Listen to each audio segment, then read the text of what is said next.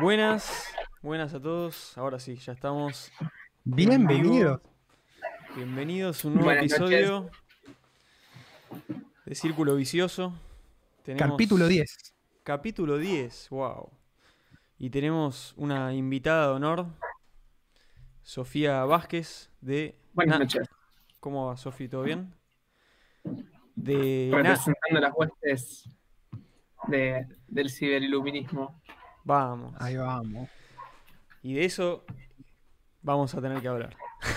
Mal. Editora, editora de Nada Respetable. Para los que no conozcan Nada Respetable, métanse. Es una revista con alto contenido Bardero. bardero y mucho, con mucho shitpost. No, en realidad para mí el al revés, el contenido está buenísimo, está buenísimo. Es Es como, súper interesante. yo siempre flasheo que es una especie de Velociraptor 4.0 y además tienen un canal de YouTube que está buenísimo también, nada respetable, eh, donde ahí sí suben contenido un poco más, más laxo en cuanto a rigor teórico, pero no menos entretenido, lo cual también es un súper valor, es un súper valor. Eh, vamos derecho al grano, o sea, no, no vamos, no vamos a poner preámbulos ni Ya nada. tenemos, ya tenemos 11 personas viendo. Digo, porque ya, ya hicimos el tiempito inicial para que se pueda meter un poco la gente. Eh, bueno, ahora, Saludamos a todo ahora- el público. yo voy a, voy a mandar un tweet antes de que empecemos, cosa de. Ya estamos. Ah, vos ya lo mandaste, yo veo, ¿no? Yo mandé, mandé ahí, arrancó capítulo 10 de Círculo Vicioso, pero no me tiró preview lo único. Bueno, no No, es que no tira preview cuando está. Ah, con Sí, porque es, con el vivo, con el vivo no tira. es una garcha. Pero bueno, ya estamos. Bueno, la pregunta del millón, ¿qué es, ¿qué es el ciberiluminismo? Queremos una, una buena y, y gran explicación, extensa y detallada. No, bueno, tampoco tanta presión. Es Pero- una joda que se nos fue de las manos. Eh, en realidad lo que queríamos hacer era forzar un nuevo paradigma estético sobre el cual discutir eh, ideas políticas tal vez no tan nuevas, eh, o sí, pero fundamentalmente cambiar el tono de, de ideas de izquierda, eh, cambiar la estética de ideas de izquierda, sobre todo en Argentina, que es como fuera del espectro político partidario, eh, es- está bastante difuso y lo que es, digamos, alternativo al, a la gran nebulosa de PJ y, y kirchnerismo es más tanky o más eh, eh, movida tipo Patria Grande y eso, que también son, son pero es más de, la onda izquierda latinoamericana eh, setentista, por, aunque suena despectivo un poco, no, me gusta tanto el, concepto, pero digamos, no sale de, ese, panorama estético. Y lo que estábamos viendo con, con Aaron, que es mi pareja, y bueno, después se fue sumando más gente, que analizábamos cómo cierta falta de imaginación incluso al, discutir temas y al, y al lograr identificación política eh, fuera de, de- ese canon tal vez eh, sí, sí, o muy, muy de la izquierda tradicional. Para mí que soy un casi boomer, descri- ¿qué es Sí. tanky? Decime, Tanky es, describí- es- describime es al- tanky. es alguien sí muy, muy, muy zurdo, sí, el martillo. Tipo, Ah, sí, ok. sí. No, yo tampoco sabía. No, no Puan, quería. Puan era, Puan era estricto. Claro, Izquierda más Puan. Wanner. Izquierda Wanner, exactamente. Y bueno, Este- también la idea era traer nuevos tópicos o traer. Tal vez, tal vez interceptar discursos que son ajenos a la izquierda o problemáticas que son ajenas a la izquierda. Por ejemplo, a mí me interesa mucho todo lo que tiene que ver con, con estrategia, con eh, lo, lo que es desarrollo infra- infraestructural, con. em, eh, ay, estoy, estoy, estoy muy trabada. Perdón. Eh, Estás muy sobria, Sof. Sí, sí, estoy muy sobria, no hay, no hay alcohol. No, eh, eso por un lado. Eh, la idea de un futuro distinto a lo que ofrecen tal vez las alternativas políticas y, los discursos normalmente tipo eh, se cierran alrededor de, no propuestas o de resolver tal vez problemas muy mundanos como tipo la inseguridad o la inflación y, tal vez ir un poco más allá y tener una, un- una propuesta política y también cultural, tipo, que, Claro. que salga de, esas, de esos paradigmas. Sí, me gusta mucho la idea esta. Lo, lo primero que decís es, justamente lo primero que decís es una estética, ¿no? O sea, como irrumpir en la escena, si se quiere, o en, o en un tipo de, de- de militancia quizás no tradicional o, o más abocada, qué sé yo, a, a las redes sociales, o, o no necesariamente a las redes sociales, pero a un tipo de política, digamos, porque nada respetable no es solo una, una construcción en redes, sino que han hecho cosas en vivo, nos hemos juntado a discutir, eh, yo fui un par de veces, me encantaron los encuentros que hicimos, que hicieron, ustedes digo que hicimos, ya se- el gordo se prende, ¿no? Eh, el, gordo invitado. Y- Tenemos. Pero me gusta meme. la idea, pero me, tenemos, tenemos, Qué buen meme es. tenemos. Qué mal. Pero me gusta esta idea de, de irrumpir con una especie de estética, ¿no? Como que la izquierda estaba anquilosada. Voy a tener una metáfora, ya voy a empezar con las metáforas de Magic, ¿no?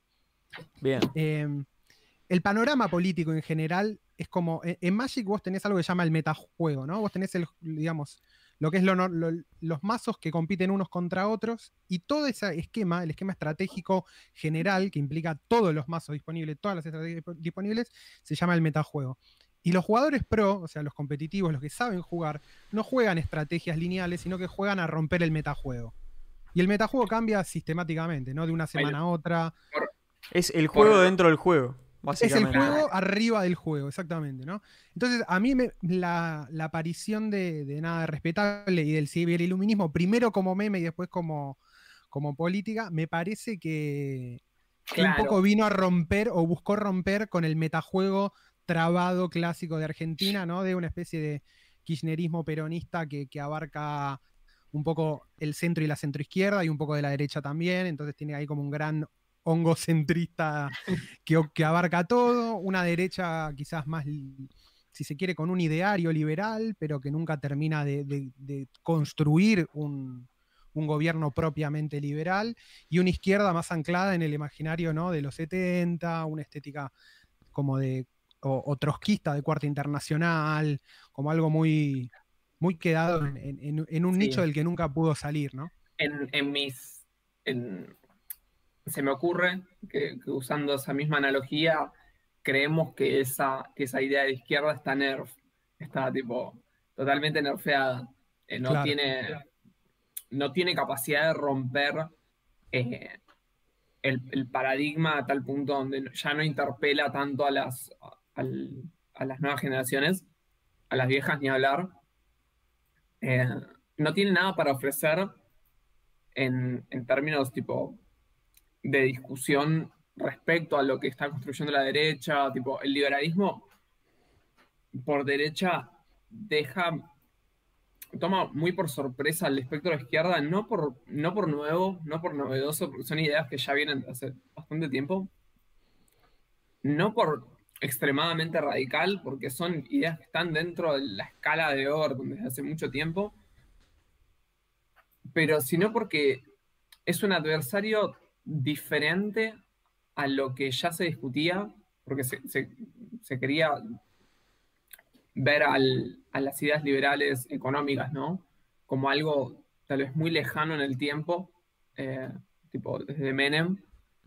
Eh, entonces e- es, como cierta falta de sparring, esa Mm. falta de, de estar en, en el juego discursivo y mejorar los propios argumentos y las propias propuestas.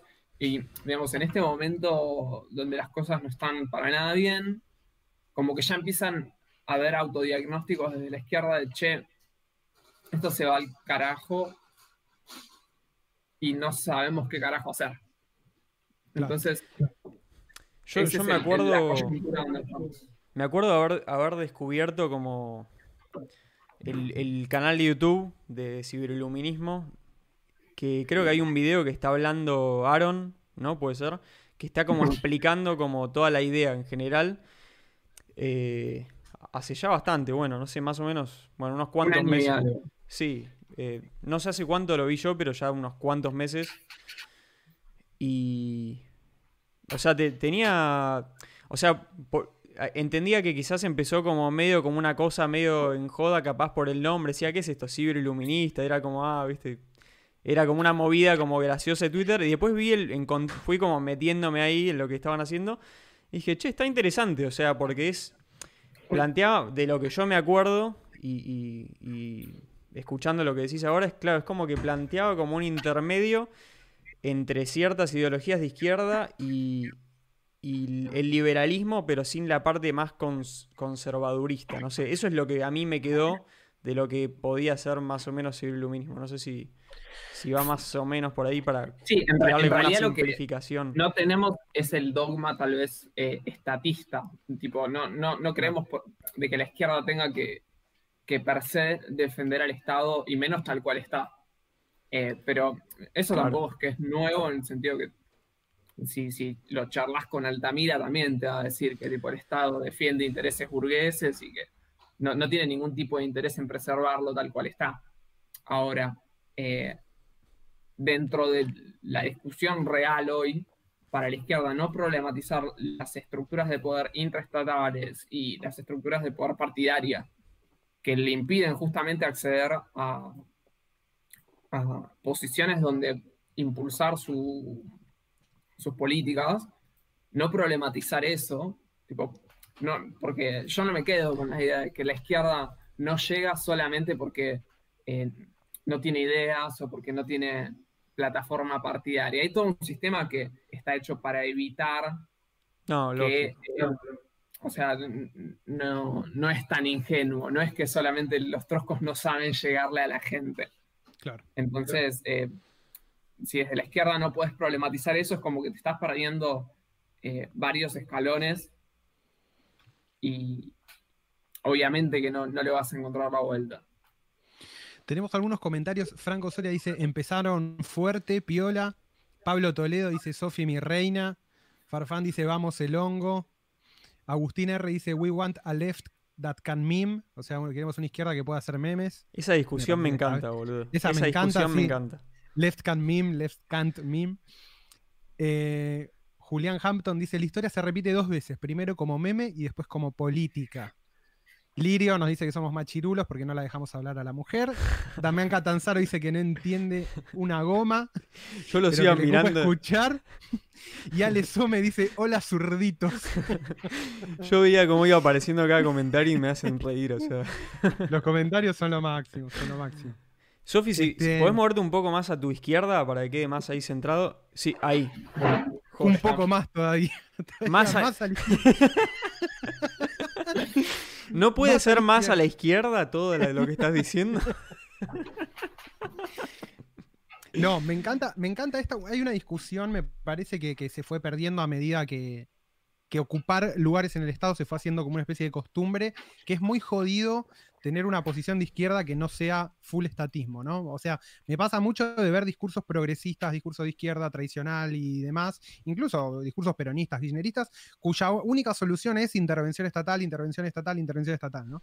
Y ahí me parece que hay un, terreno cedido, si se quiere, a pensamiento más liberal o más de derecha, que dicen, no, loco, deja a los actores trabajar, actuar libremente y que la cosa se regule, ¿entendés? Perdón, me, hace, reír con los comentarios, ¿no? me quedo como un boludo leyendo. Igual Argentina particularmente tiene una tradición anarquista bastante interesante, donde, digamos, es paradójico que, la izquierda lo, piense todo desde ese lugar cuando justamente... Eh, Va por la anulación del Estado. Para, mí es un poco lo que pasa de, de lo que veníamos hablando antes ya también de que, o sea, me parece que la izquierda, no sé, capaz tiro fruta, ¿no? No me considero ni en pedo experto de esto. Y como siempre nos gusta opinar al pedo de un montón de cosas que no sabemos, pero bueno, ahí, ahí vamos, a por eso. Pero hoy más. Pero hoy más. Pero para mí lo que pasa con la izquierda está, es como que se quedó como... Eh, la izquierda en Argentina se quedó como muy en los ideales como ultra base de, de como de lo que tiene que ser la izquierda. O sea, viste, nosotros pensamos esto, esto y esto, y es como que ya, como saben que medio que ya no llega al poder porque está todo este esquema ya todo súper armado del que ya dijiste que no... Es muy difícil entrar y, y, meter un hueco ahí que realmente como tenga un poco de influencia un poco más fuerte, es como que no les queda otra que, que quedarse como en ese hueco de, de no sé, de, de como tirar la, la fácil de somos la izquierda y listo, como no... Internamente seguramente hablan cosas más, más Es amplias, pero es como que no... Esto lo, lo hablábamos con Juan hace, hace un rato. eh, O sea, hay una, hay una cierta conciencia colectiva de que, digamos, hay organizaciones de base que hacen un laburo re interesante y, y tal vez incluso hasta el más influyente en la realidad, tipo, del paso entre eh, las ideas y lo material, todo lo que son organizaciones de base, tipo, qué sé yo, la Poderosa o, las unidades básicas, eso. Y es justamente donde menos mano mete el Estado. Tipo, en, en algunos casos los ayuda, en otros no. Pero, tipo, no es que hay un dogma de que el Estado los tiene que ayudar para que puedan hacer algo. Tal vez, quizás el Estado, si los ayuda, podrían hacerlo un poco mejor o tendrían más recursos. Pero también ocurre que cuando te volvés 100% dependiente del Estado, te pasa que, qué sé yo, no sé, te, te asume un, un, un expert, te saca la ayuda y tipo quedaste rengo. Claro. Entonces también el, el- el hecho de depender del Estado y, y no problematizar que puede ocurrir que, que por A o por B dejes de tener su ayuda, eh, te, te- te pone entre la espada y la pared también. Da la impresión de que rompe, o, o que quizás como, como si, la, si la política es un músculo, eh, el estatismo vendría a ser un poco eh, un músculo atrofiado, digamos, ¿no? Porque confías que hay estructuras que cumplen ese rol por vos y, y al dejar de ejercitarlo vas perdiendo como cierta gimnasia o cierta capacidad de... Autonomía al menos, porque te puedes Claro. volver susceptible a influencias, que también pasa, o sea, Eh, to- por ahí to- no... Toda la izquierda, por default, eh, quiere Estado. Eso es algo que a mí siempre me confundió mucho. Eh, no, no me considero, o sea, alguien que sabe demasiado sobre política. Creo que sé lo suficiente como para tener cierta opinión. Pero de repente, siempre que me encuentro como con la idea, no sé, por ejemplo, el concepto de izquierda anarquista. Para mí siempre, toda mi vida, desde chico, anarquismo era... hay de eso. No entiendo lo que significa, porque anarquismo toda mi vida siempre Totalmente. pensé que era como algo, eh, básicamente es no Estado, para simplificarlo, o el- el- Sí. la menor cantidad de Estado posible yéndote más para el lado más liberal. Es que, no, la- Entonces- la, cosa es así. En, en la izquierda hubo, cuando aparece el marxismo como teori- te- digamos, teoría política, con una corriente teórica, que después se convierte en política, empiezan a haber un montón de discusiones. Y una de las discusiones es, por un lado, o sea, los anarquistas clásicos creen en la abolición de la propiedad privada, ¿no? Y la destrucción del Estado. Y el, el comunismo, en su versión quizás más leninista, o sea, marxismo-leninismo, cree que el Estado eventualmente se va a desintegrar porque el orden que va a alcanzar la humanidad lo va a tornar obsoleto. ¿No? Entonces va a haber una desaparición gradual de la competencia estatal y todos vamos a llegar también, obviamente, a la eliminación de la propiedad privada. Tanto para, la- para los anarcos como para los comunistas, la propiedad privada es un freno a las fuerzas productivas, de alguna manera. Y van en Claro. contra de la... Y esa es la diferencia principal entre un anarco un anarquista clásico y un minarquista, por ejemplo. Un minarquista es nada de Estado, pero propiedad privada. Digo, Claro. John, Locke, John Locke era minarquista, si se quiere. O sea, para el chabón, la propiedad privada está en la naturaleza de lo social. No Pero propiedad o sea, privada llamándose la que defendés vos, porque si ningún Estado te la vos. legitima es un chumbo a la mano y venía a buscarme, básicamente, de la propiedad privada. ¿no? Locke, Locke- sí, Locke, por ejemplo, decía que eso, ¿no? a todo lo que vos le aplicás trabajo te pertenece, haya Estado o no, y el Estado viene después. Claro. ¿Ok? O sea, cualquier cosa, hay una manzana que se cayó del árbol, vos la agarraste, bueno, ahí le aplicaste trabajo, entonces es tuya. ¿Entendés? Entonces, la propiedad privada antecede al Estado. Para, los, para Marx, generalmente, eh, creo, por ahí estoy diciendo una pelotudez biónica, pero me parece que la propiedad privada está constituida por el Estado y defendida por el Estado. Entonces, técnicamente el comunismo brega por la eliminación del Estado. Pasa que en la, Es, en- es- en la es- cuest- es la etapa más full circle, bueno, lo que hablábamos de cómo Exactamente. Bueno, y pasa lo mismo a la inversa, ¿no? Que es como que el, el- el- la cuestión en la más práctica, el pro- aceleracionista, eso de, bueno, El problema es que la práctica fue al revés. El Claro. comunismo fue la hiperestatización. Claro. Entonces ahí es donde se arma todo el, el gran quilombo de cómo carajo sale el comunismo de su propia trampa, ¿no? El comunismo, Porque- voy, voy a tirar para hacer la, la controversia. Aprovecho para decir, tenemos 60 viewers en este momento, es más o menos casi el doble de, de lo que teníamos siempre. Un éxito total. Eh, nada, muy loco. Y muchos comentarios que, bueno, ahora, ahora vamos a leer. Pero tiro la, tiro la, para, de la pregunta pelotuda para que discutamos a partir de eso. ¿El comunismo falló o no falló?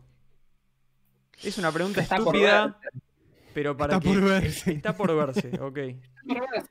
O sea, a ver, falló, es, es muy estúpido, ¿no? Decir fallo, porque es como que hay...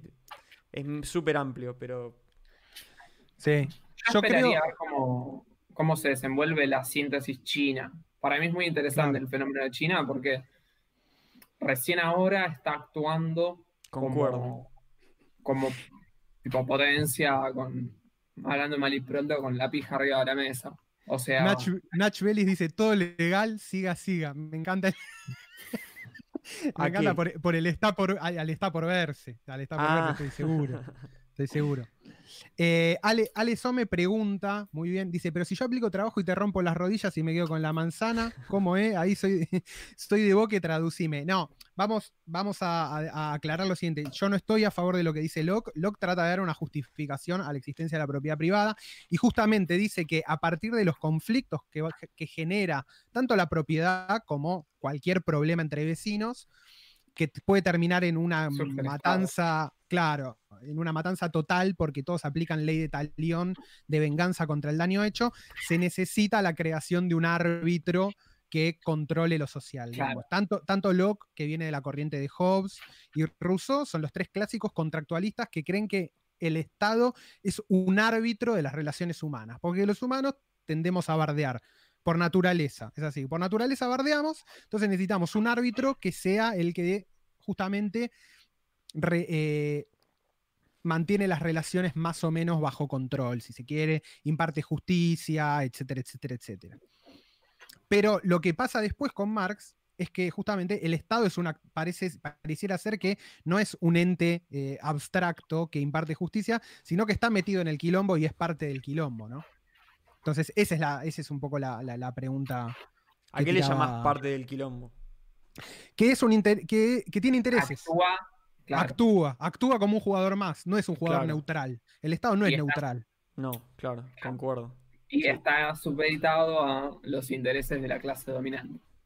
Nico Segovia pregunta, que ya, ya le había hecho la pregunta anterior y no le habíamos dado bola, ¿el ciberiluminismo es mutualista? ¿Hay un solo ciberiluminismo? No, no hay un solo ciberiluminismo. ¿Ya forqueó el Eh, ciberiluminismo? ya forqueó, sí, sí, de entrada forqueó. No, lo que, lo que ocurre es que en realidad no hay, no hay una, una doctrina teórica, obviamente, porque somos 10 boludos. Convergemos más No o menos en, en- en ciertas ideas donde también hay mutualistas, donde hay gente a la cual le copa el mutualismo. eh, a ¿Qué, mí me qué es el mutualismo? ¿Qué- Eh, van a tener que hablar con alguien que sepa del mutualismo. Mi hermano. Que, que, bueno, está, el- está el link de, mm, de, una, de un video que hizo con, con otro chico de nada respetable, que están jugando ajedrez y bueno, ahí explica. Ah, hoy lo vi, hoy lo vi, hoy lo vi. Yo lo bueno, estaba es mi mirando también. Ah, qué ah, genio. qué mirá, genio. mirá, mirá. Me invitó a jugar Magic, así que voy a jugar Magic con tu hermano. ah, buenísimo. No, no, Pa- Pablo es el que te invitó. no Ah, Pablo me invitó, tu hermano es el. Hermano Ahí va. Listo. Él es- Ahí va. Eh, Excelente. Así que bueno, él, él está en, en mejores condiciones. Pero bueno, eh, básicamente lo, Marx lo define el mutualismo como una especie de, de socialismo con culpa burguesa. Ok. Eh, es un, un socialismo que no quiere, eh, o sea, quiere la abolición de la propiedad privada, pero no le cabe tanto la abolición de, del capitalismo, pero eh, no le gusta el trabajo asalari- asalari- asalariado por... Ah, ya me, ah, me está empezando a pegar el whisky. Bien. Eh, es importante. bueno, me perdí. Busquen. importa. Eh, hay fue, que te hace el iluminismo y, y- y busquen. El- Pero el- el- no, no es, que, no es que hay una corriente orgánica de, de filosofía política alrededor de- del ciberluminismo, porque no es eso. O sea, no, no, no es una teoría. Perfecto, Claro. perfecto. O sea, e- es, es una especie de medio de bordiano, ¿no? Como una especie de Exacto. happening, de happening político, situacionismo que viene a romper. Ahí va, a romper las pelotas. Me- a mí me parece perfecto, estoy muy a favor de hinchar las pelotas siempre. Saludamos también a los gordos de mierda de Boxer que vinieron a ver. que te- estamos en una guerra en Pixel Planet con estos gordos pelotudos. Eh, bienvenidos al stream. A los gordos tragaleche Virgos, Bancamos. que no sé qué. Bancam- No, bancamos mentira. por- Les, manda- les mandamos un cariño muy grande a Gordo Cab. A Gordo al- le mandamos un saludo y a ojalá que Cab se prenda. Ojalá que, se prenda, boludo. Está más que bienvenido a participar, lo invitamos Vengan y a bueno, participar. por ahora se, Si se están mi- cagó, si por ahora mi- se cagó, se cagó, pero, todavía tiene...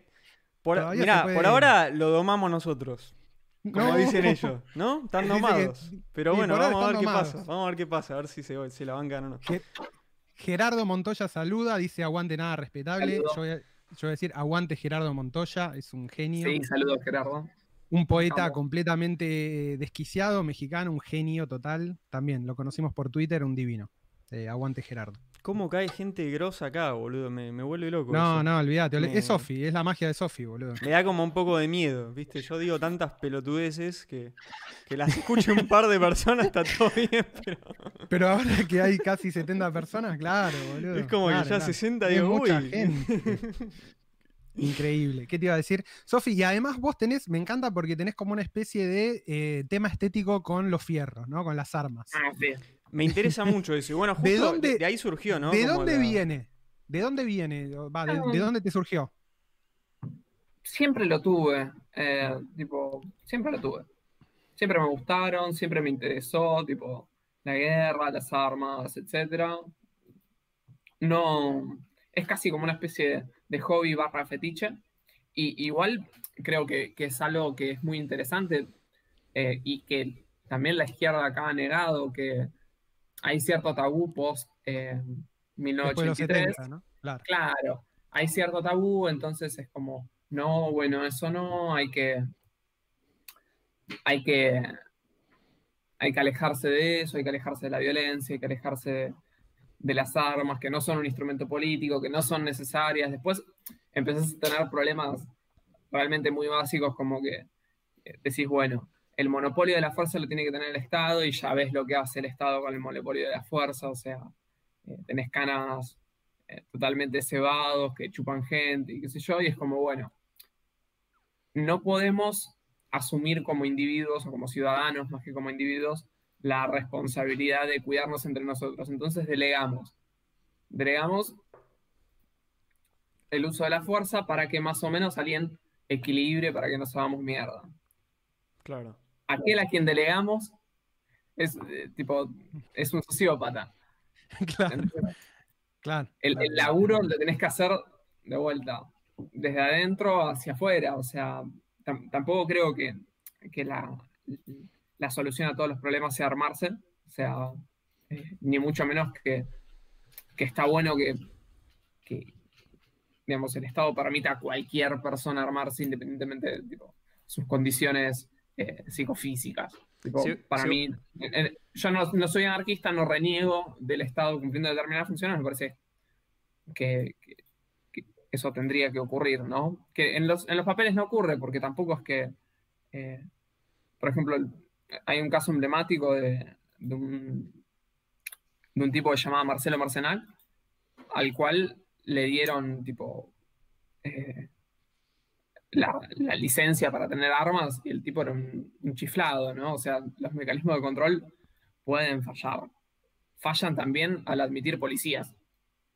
Tipo, Sí, ni hablar. no, para mí hay, Entonces- se, se volvió medio como... Va, desde, desde hace un montón, imagino, pero se volvió bastante parte de una ideología, ¿no? O sea, el tema de decir sí a las armas, no a las armas, es como que está... Siempre es como que hay un paquetito, ¿no? O sea, es por más de que hay que... Te viene el combo, compras viene el el combo. combo, ¿no? En el combo de... Bueno, más de derecha, Sí. ¿no? Más, es más de, de derecha que de izquierda. Eh, hoy sí, hoy sí. hoy sí. El di- a- al día de hoy sí. Lo cual- yo en, en lo particular no tengo el, el- el temor de, de- de la etiqueta porque no, realmente no me importa. Y también un poco la idea que tengo al, al joder con esto es que, que deje de haber ese, ese manto de, de temor o de oscuridad, no, no porque yo pretenda que todo el mundo ande armado, sino porque no creo que, que el tipo ejercer la libertad de tener un arma sea intrínsecamente tipo de derecha o de izquierda. Es la posibilidad, digamos, o sea, o sea... Sí, sí, sí, hay, y hay un montón de, situaciones y de condicionantes que, que, funcionan como, bueno, sí, la verdad que estaría bueno que tengas un arma o no. Eh, si vivís en el campo, tenés que tener un arma. O sea, Sí, hay algo. Eh, hablábamos, hablábamos con Pablito, el, creo, el stream pasado. Si sos del campo, tenés armas. O sea. Mm. Pero por una cuestión de. Es una herramienta casi del campo. Te chupa tres huevos la ideología, nada. O sea, a ver, estás en el medio del campo, viene alguien. Y no vas a decir que te mate o que te robe o lo que sea. Que te... Y ni siquiera alguien viene algo. O sea, tenés que dársela una. un, un puma. Un puma. Un puma, claro. Lo cagás a tiros al puma, boludo. ¿Qué va a hacer? Sí, puede pasar puede pasar, además, qué sé yo, eh, está bien, simplifica mucho el, acto de matar un arma. Y, es como que hay tal vez una idea de que es, te, vuelve un Terminator. Pero la realidad es que tenés sociedades que están. Tipo, Estados Unidos tiene una cantidad ingente de fierros y si bien tiene problemas de tiroteos, de loquitos, etc. El mayor problema lo va a tener no porque estén todos armados, sino porque hay una tensión política de la san puta. O sea, hoy Estados Unidos está en un momento de tensión política que excede ya si tienen armas o no, y que los va a llevar inevitablemente a un conflicto grande. Y ya termina siendo como medio irrelevante si tienen armas o no. Eh, las disputas se terminan dirimiendo así porque hay todo, toda una serie de procesos donde puede ayudar si tenés armas o no, pero, eh, por ejemplo, Brasil no es que tenga una, población excesivamente armada, es un país muy violento. Hay mucha cultura, hay mucha más cultura de armas en Brasil que en Argentina, igual. Sí, sí, sí. Sí, sí, pero digamos, vos ves las estadísticas y no es que no es Estados Unidos Brasil. Y tiene una cantidad de muertos que es zarpada. claro, pasa que Exactamente, digo, pero ahí ya entran eh, eh, a jugar factores como el narcotráfico, que, hoy por hoy en, Latinoamérica, perdón, en Latinoamérica, y no sé si en el mundo, el narcotráfico es como el único actor que se le para de manos mano a mano al Estado, ¿no? O sea, que, puede, que puede construir zonas donde el poder del Estado queda completamente eliminado, donde puede armar a, digamos, a sus agrupaciones y competir con fuerzas estatales. y, son ANCAPs. En un punto sí, porque es, comercio total en negro. Es un golpe eh, de, realidad lo de Brasil. O sea, están hasta las pelotas eh, de, Uh, se, se, le desconectó ahí a Sofi un toque. Ah, y volvimos, me parece. Bueno, aprovechemos mientras para leer los comentarios, ¿no? Un poquito. A ver, a ver. Che, me parece que pusieron eh, el podcast en box, me parece. Alguien estaba diciendo por ahí. me vuelvo en boxed, me vuelvo loco. En boxed. Uy, mira, espera, se bugueó todo. Vamos a poner las dos cámaras mientras. Estamos bugueadísimos. Se, bugueó todo, no. ¿Qué pasó? Ah, ahí entro de vuelta, Sofi. Listo. ¿Querés que salga? Sí, salí y entra. Así que ahí las cámaras ubicadas. Hoy vengo. Dale.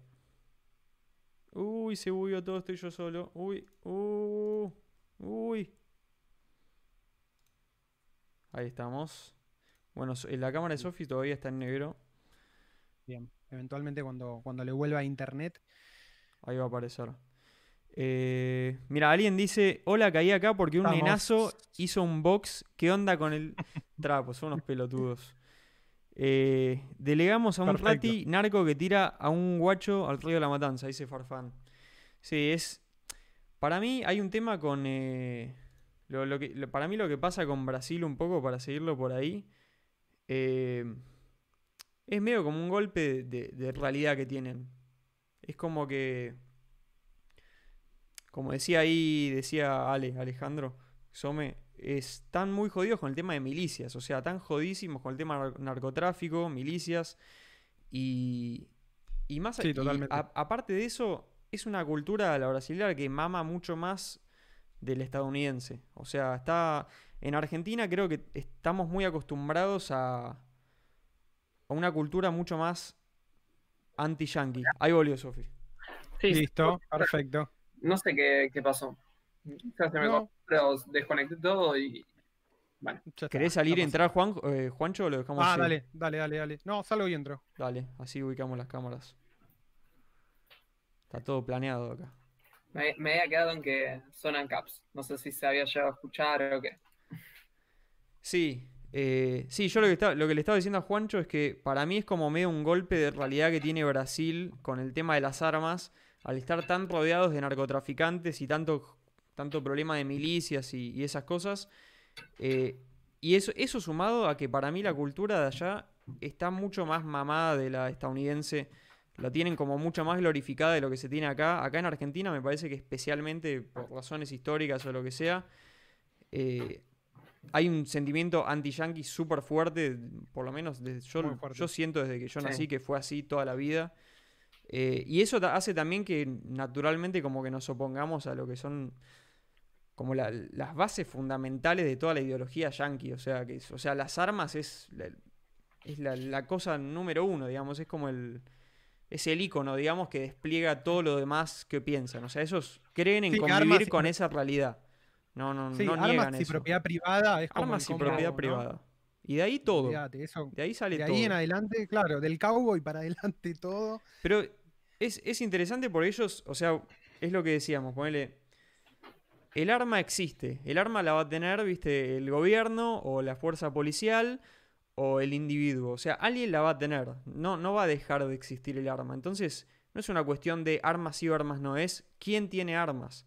Y me parece que los yankees lo que entienden es eso, un poco. O sea, más allá de todos los problemas que, que pueden tener por todos los otros problemas que tienen con su sociedad, ¿no? Pero. Sí, fundamentalmente porque, eh, digamos, tenés el problema de cómo, cómo regulás hoy eh, quién puede y quién no puede tener. Lo, lo puedes hacer de la forma más simple que yo creo que, que es básicamente teniendo un, un sistema donde sea lo más simple posible para quien puede tenerla que la tenga. Porque Claro. no tengas barreras absurdas o barreras burocráticas eh, que, digamos, disuadan a la gente de tenerla legalmente y que todo aquel que, que- que cumpla las condiciones psicofísicas para tener un arma, la tenga. Entonces vos así te garantizás tener, digamos, desde el Estado el, control de quién usa las armas y para qué. Del, de- si tenés una ley muy disuasiva, lo que te empieza a pasar es lo que le, pasa a Argentina, que tiene casi 20 años de, de políticas de, entre comillas, desarme civil, donde disuadís a la gente de que renueve su licencia, de que compre armas legales, y donde empezás a tener cada vez más armas en mercado negro. Claro. Y ahí claro. empezás a tener problemas, porque un arma en, en el mercado negro no, no sabes quién la tiene, para qué la tiene. Eh, en muchos casos, gente que por ahí se desregulariza y deja de poder practicar. Y el poder practicar es algo que, digamos, hace a la seguridad propia y de terceros cuando tenés un arma. O sea, alguien que no está fresco usando, digamos, entrenándose, eh, es más probable que lastime a otra persona, que, o sea, es así. Eh, me parece que es mucho más sensato eso. Lo cual no implica que, que, digamos, incentives a la gente a, a que tenga 10 fusiles de asalto en la casa. No, no tiene que Claro. ver con eso, sino con, con tener un sistema más o menos como con un auto, es lo mismo. O sea, con un auto vos no, vos no disuadís a la gente de que tenga un auto eh, tipo, No, poniéndole trabas para sacar la licencia. Vos necesitas que la gente tenga la licencia lo más fácil posible dentro de los parámetros que vos estableces, que es saber manejar, básicamente. El tema con el arma es que es lisa y llanamente eh, una herramienta para matar o para. O sea, sí, para matar. O sea, o para bajar a alguien sin matarlo, puso pero. ahí alguien en el stream básicamente es una máquina de hacer agujeros, ¿no? Como agujeros, dice, sí. Y sí, como dice es el que, viejo inimputable. Claro. No, bueno, eh, de hacer agujeros no, pero, pero digo, es un poco controversial, digamos, es una herramienta que se puede manejar con conciencia o irse a la mierda y, viste, ser un... sí, pero también te pasa que si, si agarrás y metes un camión en contramano por, por Avenida Totalmente. Rivadavia, también haces que- todo. Obvio, Es lo, obvio que le fue, es lo que le fue pasando a Europa con los ataques Claro, con los de, terroristas. del ISIS, ¿no? Que cada vez eran como más bizarros en, en qué usaban como arma. No, obvio, obvio. Obvio- No, no, obvio. Es que pasa- lo que yo digo es que el auto, eh, el auto lo que tiene. Nada, eh, igual es como. Llega un punto que no, no tiene sentido esa discusión por lo que están diciendo ustedes. Pero digo, la función. No, no, no, pero el arma tiene el, fin, el, el objetivo final, Sí, sí, el objetivo total de matar a alguien. Está hecho para eso, No para matar a algo. No, es, no, no- no hay una, una utilización pacífica de un arma. A lo sumo, para no usarla, o sea, es ponerla en la mesa y no usarla. Ese es, ese No, es el no, no pacifismo del arma. O sea, es como. Mira, la tengo, sirve. entonces, claro, bueno. No, no, no. Ya es como claro, que- la disuasión, pero es una estupidez, boludo. Es como, tengo, es como el arma nuclear. El arma nuclear, ¿entendés? No es para tirar, Bueno, pero es para tenerla y decir, no. mira, te la puedo tirar. Pero el arma, pero el arma nuclear tiene que ver con un, con, con una capacidad de destrucción que, Sí, que, que- que- que No, es tan obvio. absurda que creó otro metajuego. Que el metajuego es, bueno, ¿qué pasa si todos tenemos armas nucleares? O por lo menos dos países tienen armas nucleares. Ahí es cuando aparece el meta. Y ahí nace, digamos, la teoría de destrucción mutua MAD. asegurada. Claro, el MAD, que básicamente es la capacidad de, después de recibir un primer impacto nuclear, tener suficiente capacidad para dar un segundo impacto que extermine al enemigo. Eh, Entonces ahí es, es un, es un- un sistema de no retorno, donde si cualquiera tira un arma nuclear, termina con una destrucción total.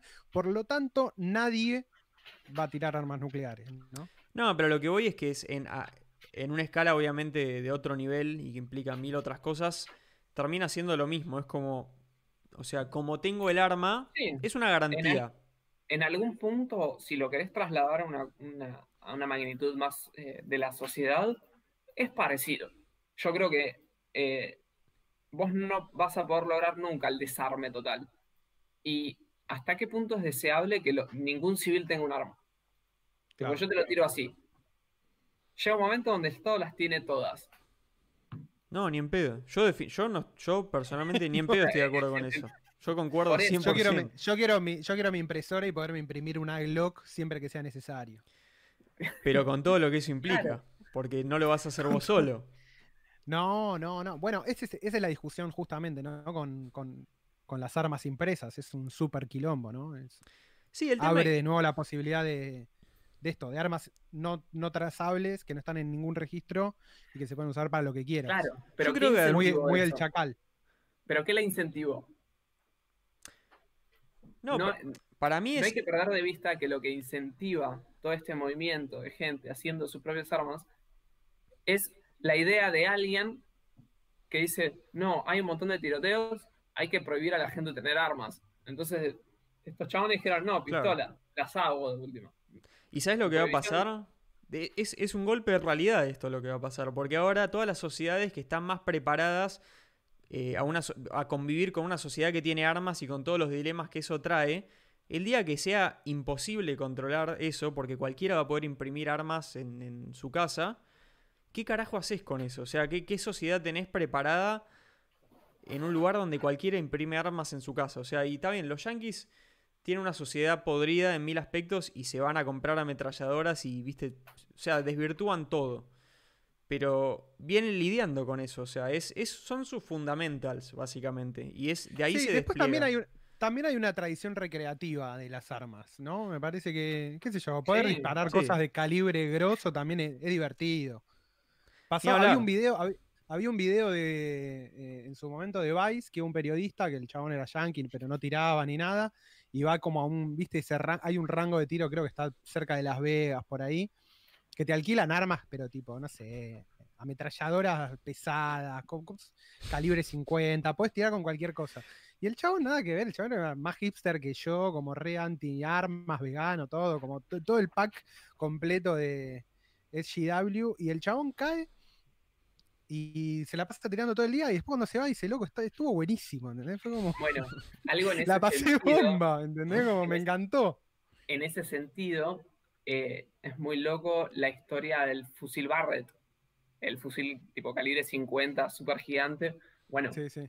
no lo crea un, fabricante de armas, lo crea un chabón que, era- que fue fotógrafo en Vietnam. Y el tipo había quedado flipado eh, con disparar una calibre 50, una ametralladora. Claro. Y cuando tipo vuelve, se encuentra como que no puede disparar nada calibre 50 porque no existe un arma civil. Entonces el, el tipo se, se- le pinta armar un, un rifle calibre 50. 50. Zarpado. Y, tipo, Y, nace después el. Claro, y después el, el tipo, chabón se llenó de guita porque el ejército necesitaba un fusil de alto calibre para funciones muy específicas, tipo romper blindados o detonar explosivos a, larga distancia, etcétera. Y terminó sirviendo para otra cosa, pero el tipo que lo hizo era fotógrafo. Pasa que la, la fotografía más antigua, que era como una cosa mucho más mecánica, es como que tienen alguna relación, digamos, eh, o sea, el, en el tipo de gente que le podía llegar a gustar las cámaras. O sea, antes si eras fotógrafo es como que te metías mucho más en el funcionamiento de la cámara, capaz. No es como ahora que todo funciona mucho más automático. Igual un arma no es algo excesivamente complicado. No, O sea, justamente, es súper no, simple no, no. y es por eso que es tan como atractivo Bueno. para la, la ingeniería, digamos, que tiene mecánica Mecánica. súper simple, pero tan poderoso, o sea. Y además tiene, tiene mucho que ver, de hecho, todo el, el mundo de la óptica se toca mucho con el mundo de las armas por las miras, entonces tenés, qué sé yo, Carl Claro. Zeiss hace miras ópticas y también Claro, hace cámaras de foto. Y el hecho de apuntar... No sabía, y el hecho de apuntar... Sí, sí. El, el hecho de apuntar y disparar es como con un, Claro. cuando estás con una foto, es como estás apuntando y disparando, es re loco, pero Sí, se, dice en shoot para sacar Shoot. una foto. O bueno, shoot. disparar también en varios, en varios españoles. qué sé yo. eh, vamos a leer, leamos comentarios, que hay un montón, hay un millón de comentarios. ¿Cómo nos está mandando Eh, comentarios, Farfán, boludo? Farfán dice fierros y dogos. Reaccionario saluda, dice excelente podcast amigos, primera vez que los escucho, saludos para el Reaccionario. Eh, Alejandro Some, están cocinando una segunda guerra civil. Felipe Martini pregunta, Sofi, ¿encontrás alguna diferencia entre la izquierda trotskista y la no trotskista en Argentina a nivel propuestas? A, a nivel propuesta, yo creo que nadie. O sea, el trotskismo es meramente testimonial, ya porque está tan eh, separado de, de la mera idea de conseguir el poder que tipo, ya está, ya se olvidó de, de propuestas y es como hace guerra de guerrillas política. Entonces, te, te tiran cada tanto que, que tiene que estar todas las empresas bajo control obrero y esa clase de cosas, pero es más una cuestión testimonial, creo, ¿no? Yo no, no creo que haya una, una utopía de, por parte de ningún partido político. Creo que ni, ni siquiera de, de derecha, o sea, Son eh. el gordo con armas de la, de la full izquierda, ¿no? Es como. Sí, lo- tiene que estar ahí, eso- pero hay que dejarlo pegó en paz. tanto Trump con el Make America Great Again. O sea, había al menos no una utopía, sino una idea de volver a algo que alguna vez fue grande. Esto acá creo que no pasa ni eso. Es como, es todo tan co- coyuntural que lo, lo que hay son diferentes abordajes a problemas de coyuntura.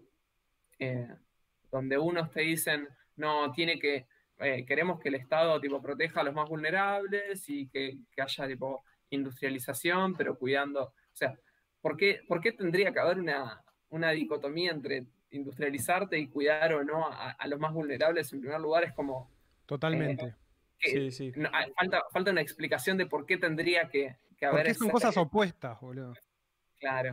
Y, y por el otro lado, bueno, lo, lo que- te decía, ¿no? De, de que la crisis lo pagan los capitalistas, etcétera.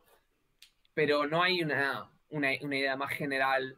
Ni siquiera es que se discute desde la teoría, tal vez los cuadros más interesantes, qué sé yo.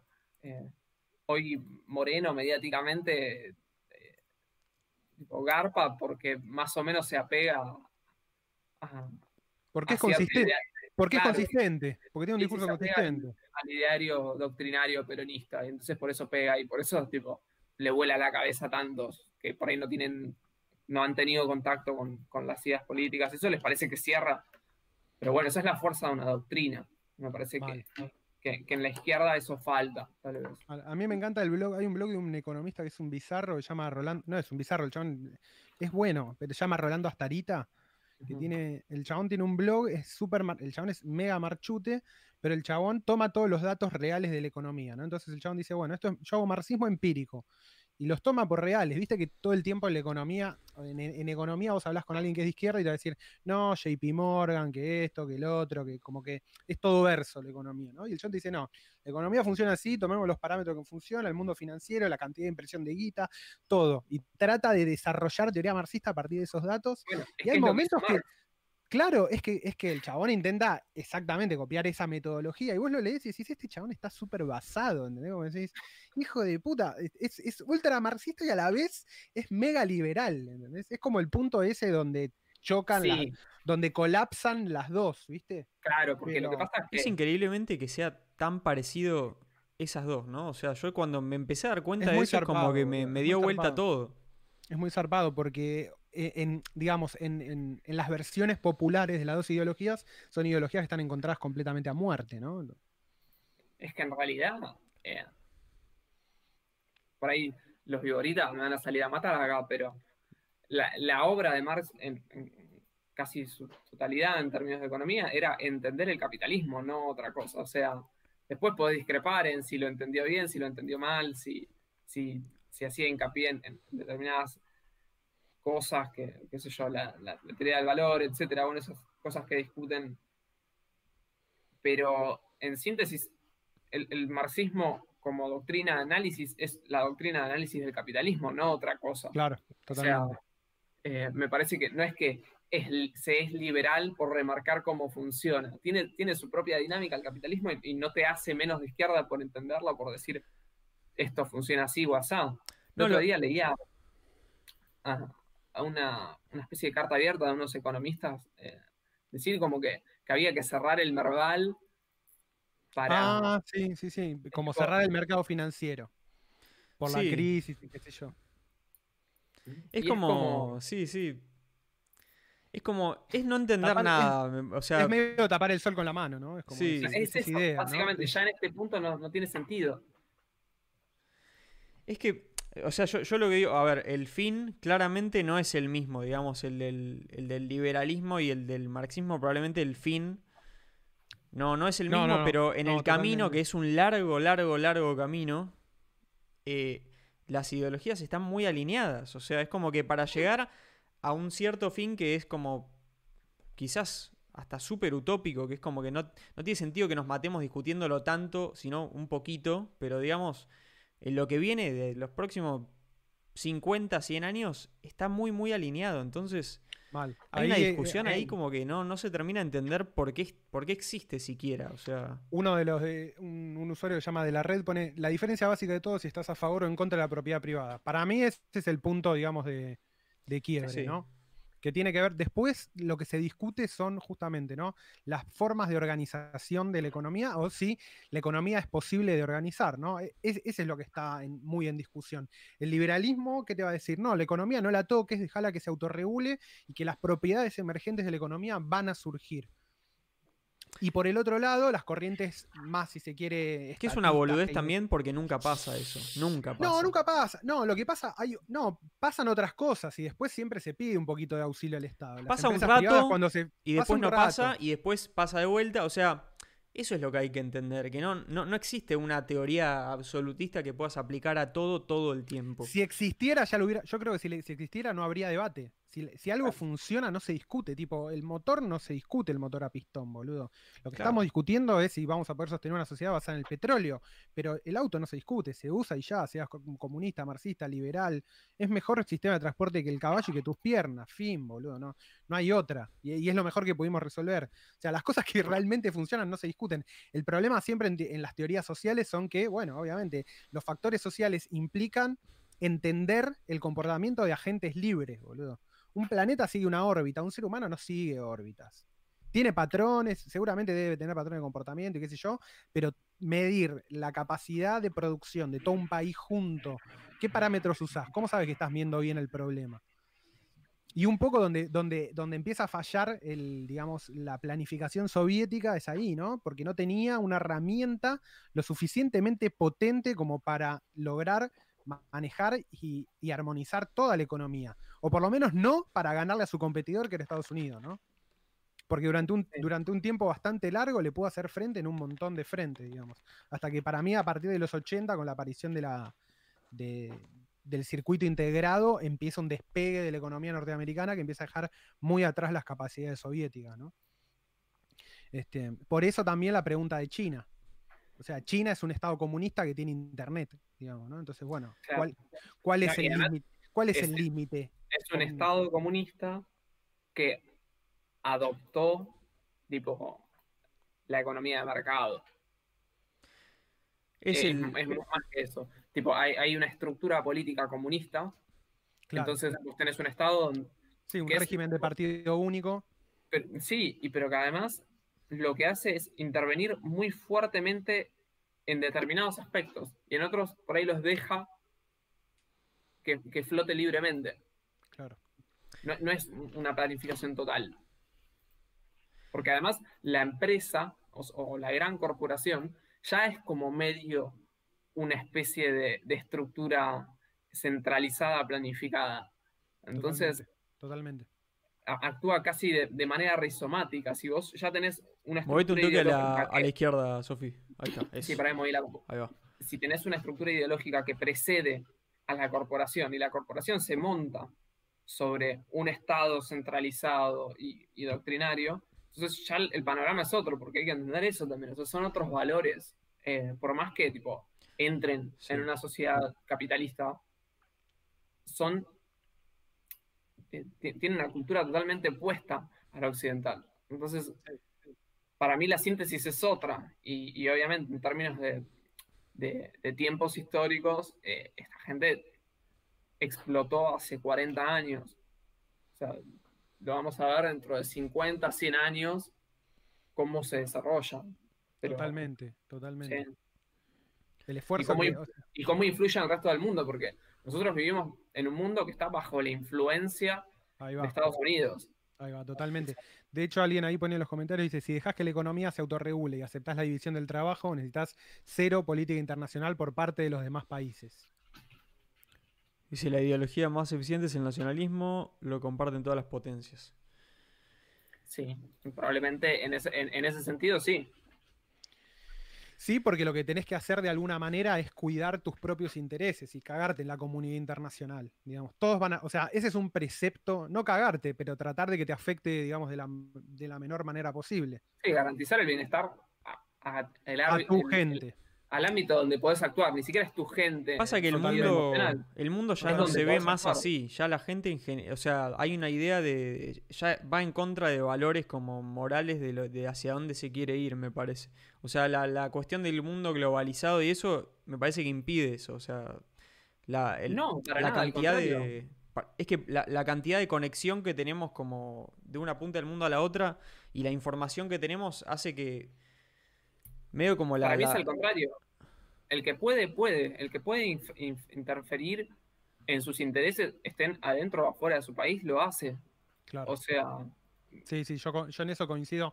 Creo que gran parte del truco de, de, alguna manera del globalismo es mostrarse como ganador y me parece que justamente ahora es, el, es la ideología que se está como enfrentando con la realidad fáctica, ¿no? Que no todos quieren vivir en un mundo global, porque vivir en un mundo global implica aceptar las estructuras de poder del mundo global eh, y rendirte ante los intereses nacionales de los chabones que las manejan, por ejemplo, Estados Unidos y, las corporaciones que manejan Estados Unidos. Exacto. Claro. Me parece que tiene que ver con eso. Más allá de que nosotros siempre jodemos y decimos, sí, yo me siento más ciudadano de Internet. En ese sentido, sí, decís, bueno, sí, soy un ciudadano global, pero estás completamente constreñido a la capacidad que tiene tu país de insertarse en el mundo. Nos pasa todo el tiempo. Querés comprar hablar, algo, lo que hablamos siempre, boludo, querés comprar algo para la cámara, una batería para la cámara y traerla de afuera te sale el doble. Y bueno, porque estas son las condiciones que Argentina pudo lograr en su relación económica con el resto del mundo. No, y por más ciudadano del mundo que te sientas, no te vas a ir, no- o sea, no vas a vivir una vida nómada de un lugar del mundo a otro y la mayoría de la gente no lo va a hacer, o sea, el mundo, las y- divisiones geopolíticas van a seguir estando. Totalmente, y, no en todo el mundo te aceptan como ciudadano del mundo. No, Parte, hablar. parte de, de- de- de- digo, el sistema, el sistema de visado en Estados Unidos, los sistemas de visado en En Europa. la Unión Europea, eh, todo el- toda la cuestión de cuánto, bueno, cuánto podés estar de turista en un país, en el otro. No, y- ¿Y cuánto te la bancás también? Exactamente, las barreras, Tipo, las sí. barreras de idioma, de cultura. Japón. No, obvio, es, es muy humano ya. Claro, imposible insertarte en Japón. Digo, Japón es un país del que se habla poco, pero en general es imposible insertarte siendo extranjero en la sociedad japonesa, porque todos los puestos de Y la trabajo China están también. por japoneses. O sea, no, no, no es que son como abiertos a, bueno, vengan y no, las pelotas. Hay algo que pasa en China, por ejemplo, no, no sé Japón, pero de China sé un poquito más, pero imagino que es muy parecido. Vos podés vivir, o sea, un, por ejemplo, Estados Unidos es una. es- Estados Unidos y Argentina y Australia y cualquier, digamos, melting pot que se llenó de distintas culturas y todo eso. Eh, o sea, vos te podés mudar a otro país y si es una cultura, digamos, de, un país que fue formado con inmigración, es como podés formar mucho más parte de toda la identidad de ese país y eso. Vos en China, siendo un, un caucásico, hombre blanco, negro, lo que sea, que no seas chino, puedes vivir 20, 30 años en China, o sea, tener más la cultura china que de otro país, y siempre vas a ser un extranjero. Siempre me pareció como re loco la diferencia, eh, o sea, de- en cómo dividen como lo que identifican de un país y otro. O sea, para, para los chinos hay chinos nacidos fuera de China y chinos nacidos en mainland China, en China continental. Y en Estados Unidos, o sea, en Estados Unidos, Argentina y todos esos países no pasa eso. Y es eso define un poco toda la, cultura del país también. Pero tam- también ahí entra el liberalismo. O sea, tipo, la, doctrina liberal considera ciudadanos a todos, tipo, a, todas las personas, independientemente de, de su origen. O sea, es como más, entre comillas, racional o más racionalista. Eh, Sí, es hecho, más ilustrado. Claro, es está en más ilustrado. Eso está en la constitución de acá, en el preámbulo, tipo, aclara Ahí vengo, Eh. eh, un segundito. explícitamente que, que rige para todas las personas que quieran habitar acá. O sea, no, no le interesa otra cosa. Y, y desde el, el lugar occidental, todos más o menos, eh, no sé si estamos de acuerdo, pero todos damos más o menos por sentado que podemos, si queremos ir a otro país o, o- aceptar inmigrantes de otro lado. Eh, entonces es como que, que sí, obviamente que nos va a resultar chocante y sobre todo eh, en lugares como, sí, como Japón, donde tienen eh, órdenes sociales re diferentes. Es, es muy loco eso. Pero es, es, es, es muy loco. O sea, eso, el, el nivel de un. como de. de- tienen un pensamiento mucho más de, de unidad de lo que los representa a ellos. O sea, quizás en Argentina. Hasta es uno de los problemas que tenemos. Es como que la identidad argentina muchas veces. Gran parte de Argentina no, se identifica con la parte latina, que de- por estar geográficamente en, en- en Sudamérica, en Latinoamérica, y se termina iden- identificando más con la cultura europea porque tiene más abuelos europeos Sí. y todo eso. Y quizás falta un poco, bueno, es, es un poco lo que decían, de, capaz tiene que ver con lo de na- nacionalismo también. Y no, yo, yo no me considero como eh, un gran nacionalista, no, no pienso tampoco como que el nacionalismo es la solución a todo.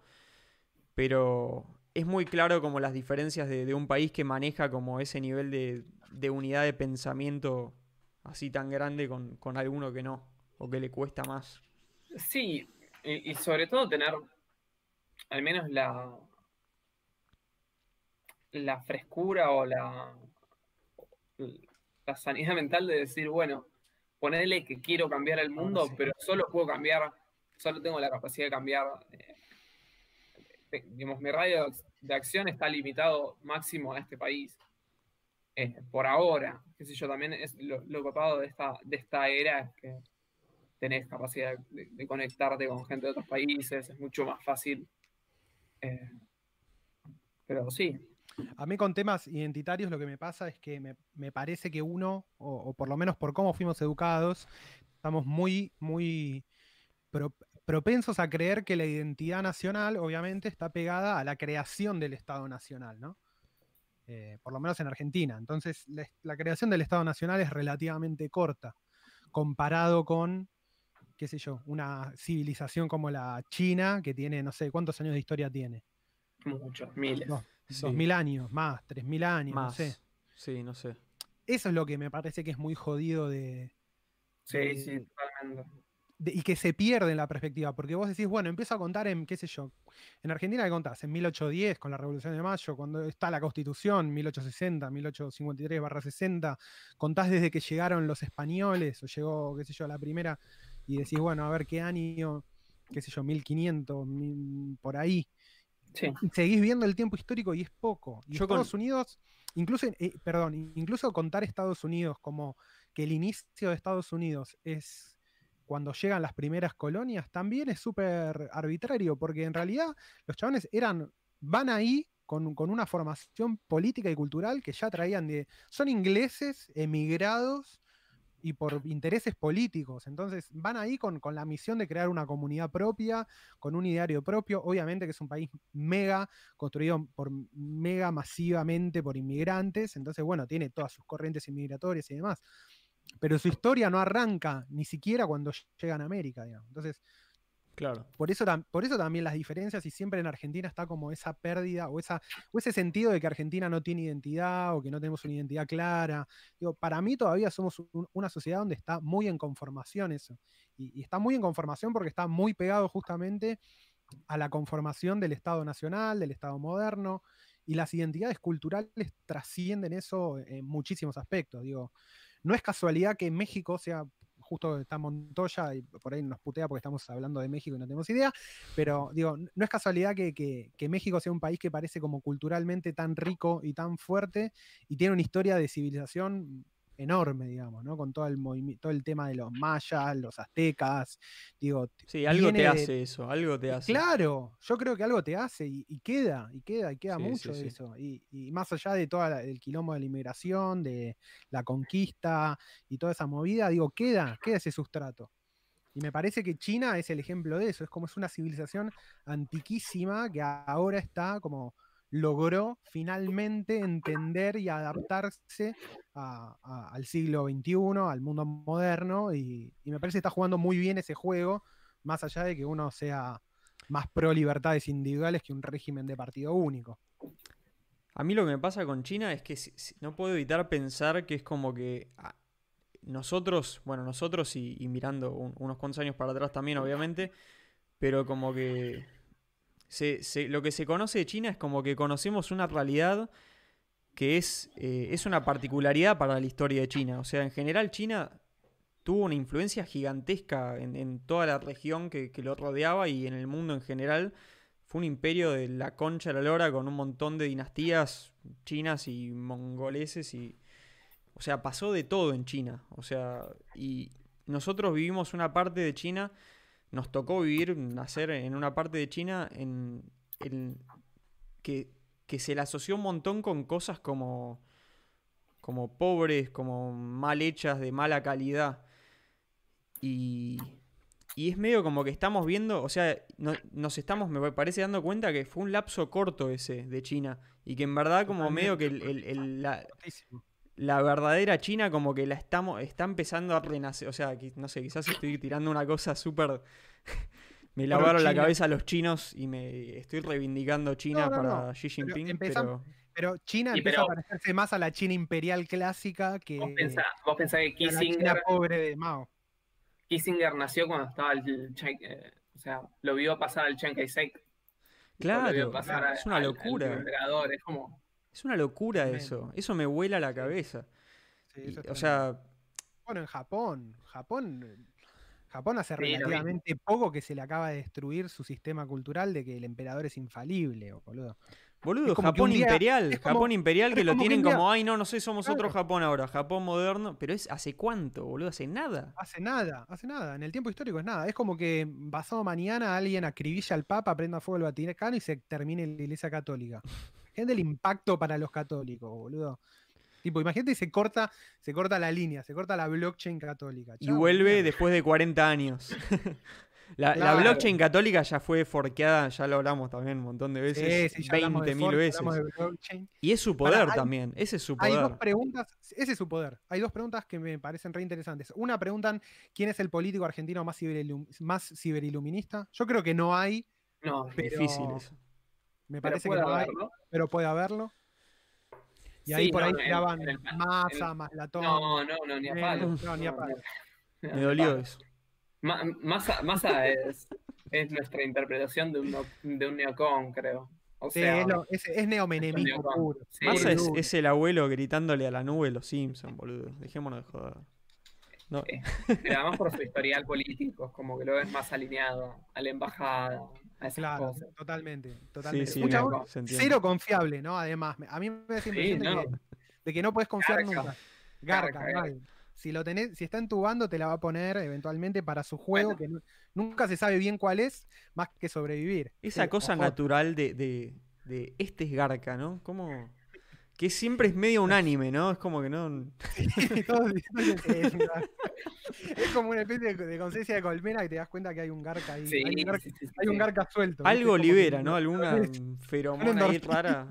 Bueno, es que en realidad, eh, si bien como humanos perdimos la capacidad tal vez de, qué sé yo, traquear una presa, eh, la- digamos, reconvertimos esos skills en, tipo, Bullshit detector. este es Garca, tipo ese es tu survival perk. Mm, este eso me va a cagar. Totalmente, totalmente. Este hombre quiere llevarse mi presa. Pará, y otra pregunta que, que hacen ahí que me parece interesante, pero yo no leí nada del autor, por ahí Sophie sí, que dice, ¿qué piensan de Dugin y su programa de cuarta teoría política? Todavía no lo leí. Lo he escuchado hablar, pero todavía no lo leí a Dewey. Sí, lo escuchamos, sí. Creo que, creo que yo lo que leí muy por arriba es que Dugin es una especie de intelectual muy orgánico para lo que es Putin y cree que un internacional populista puede destruir finalmente como a la internacional liberal. ¿no? Como que él dice, como que él dice o, o sitúa como que el mundo actual está en un internacional liberal, donde el liberalismo es la ideología hegemónica del mundo y de las relaciones políticas y las relaciones internacionales, y que él ve la potencialidad de ir hacia un internacional populista, digamos. ¿no? Sí, sí, como potencialidad, tipo, está todo. La historia está para moverla. O sea, evidentemente que, que no es solamente que ve la posibilidad, sino que, que Rusia Claro, opera. quiere, quiere construirlo y opera en exacto, Es- eh, totalmente. no es no es solo el mecanismo como la idea de que las cosas van a ocurrir porque ocurre A y luego ocurre B y luego ocurre C, sino porque Claro. estás empujando la rueda. Exactamente, exactamente. Y se puede interpretar un poco, qué sé yo, eh, el Brexit, el ascenso de Trump y, y esas, y esas cosas como en ese sentido. ¿Lo ves por Sí. ese lado vos ahí o, o no? Sí, sí, sí, yo creo que hay, que hay, no sé, tal vez no, no sé si es eh, 100% así, pero, pero sin duda es que hay un interés de, de esos actores. Bueno, está Le Pen en Francia, o sea, que como que han armado su, su quintita ahí y, y es bastante obvio que se van a dar manija entre ellos porque hoy, hoy la política interna también funciona en base a, a alianzas en- con otros países, o sea, Claro. eh, es obvio. Lo primero que hizo acá eh, Alberto Fernández fue ir a visitar a, a Lula, después, eh, A AMLO. claro, o sea, hay, hay como una idea de, de buscar apoyo en, en lo similar afuera. Eh, Claro. así que sí, hay, hay mucho de eso. Pasa que justamente lo de Trump y Putin es complicado porque eh, eran dos países que hace 30 años estaban en, Estaban en una. arre. estaban en una. Entonces es como, hay, hay medio, medio morbito. Eh, no, no me parece de, afirmarlo ni de negarlo, lo creo posible. No, no, a mí me parece que es una, claro, yo creo que, que veo ahí una posibilidad, sobre todo con, con China creciendo, ¿no? Como decir, bueno, Putin y, y Trump como aliados para frenar un poco el avance de China, ¿no? Sí, sobre todo porque los tienen al lado de los rusos. Los rusos porque exactamente los tienen estrictamente al lado. Me encantaría ver la opinión de Farfán, que es un, ahí como un nuestro experto en geopolítica falopa. Igual es, es loco como, como Estados Unidos y Rusia, a pesar de tener toda esa historia eh, tan fuerte, como eh, al día de hoy siguen como operando o sea, una, o sea, de repente con la matanza, que, con el asesinato que hizo Trump de este tipo del iraní era, ¿no? Kalem Soleimani. Sí. Eh, medio como que le, le dio el visto bueno, Putin, medio como, bueno, viste, nos diste esta, como podés pasar. O sea, pasan como esas cosas medio raras a veces que, a ver, no sabemos, ¿no? Puntualmente si pasó eso o no, pero... eh, Las No sé. conspiraciones son como las brujas. Totalmente. no, bueno, ¿no? sí, no, no se puede hacer de una soy- conversación en eso, ¿no? Pero... No, no, no, pero yo soy muy, exactamente, ¿no? Como en un punto soy anti teoría conspirativa para explicar todo, porque no me gusta la idea de que siempre hay un, como un orden final y una causa final que ordena todo, pero no quita que haya conspiraciones, ¿no?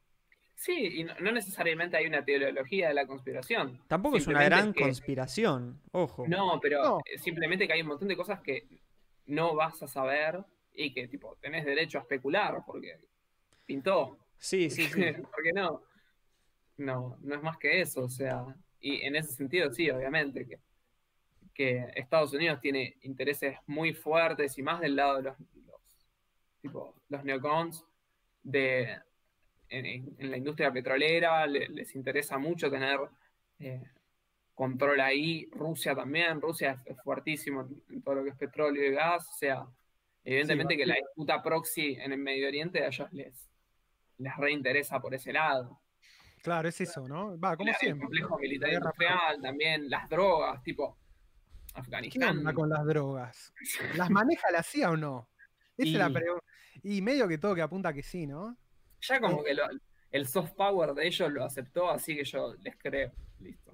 ¿Por qué, por, por qué decís que ya, lo, que ya lo aceptó el soft power? No, porque tipo, ya tenés películas, series, libros, todo donde te dicen que sí, todos sabemos que a, a eso lo maneja la CIA, tipo Netflix Total. lo maneja la CIA, así que Glorificación, dice, claro, del narco, digamos. claro. No, no, pero que además te dicen, tipo, narcos te dicen. Tipo, No la vi, yo no la vi, Pablito Bueno. es, es, es narco. Narcos está buena, es una buena serie, te- te- te ultra dicen yankee, no que te lo, pero no te lo cartelean con nada, te dicen, tipo, cae el de la CIA dice, Sí. bueno, hasta acá. Claro. Acá- esto es algo que me encanta. Voy a leer tres comentarios que me gustaron. Dicen: Dugin habló en las facultades sociales y en la CGT. Sí, sí, sí. Preguntan: ¿quién gana las elecciones de Estados Unidos? Y alguien responde: Kanye, tema que vamos a hablar ahora. Me Ah, parece qué quilombo, Interesante. boludo. Farfán dice: Nikita Khrushchev era civililuminista. El periodo 1953-1964 Sí. de la Unión Soviética es todo. Sí, sí, sí. Y después, Nicolás Segovia dice, qué imparcial que es Pablo para hablar. Imposible saber su orientación política. Es data, es data de, de Star Perfecto. Trek. Es, perfecto. Que así es se mantenga neutral, entonces. Es neutral, neutral. Soy radicalista. no, soy radical, no. Soy radical. No, voté siempre al UCR. Soy radical redneck, como surgió la otra vez, ¿no? Ese es, Ah. ese es el radicalismo que me gusta. Pará, ya lo ubiqué. Babi Echecopar es radical y es súper redneck. Así que Babi Echecopar Claro. es el radical redneck. Ahí, Yo- yo ahí estoy- lo encontré. Yo estoy a favor de que Babi le haya pegado un tiro al que se le metió en la casa.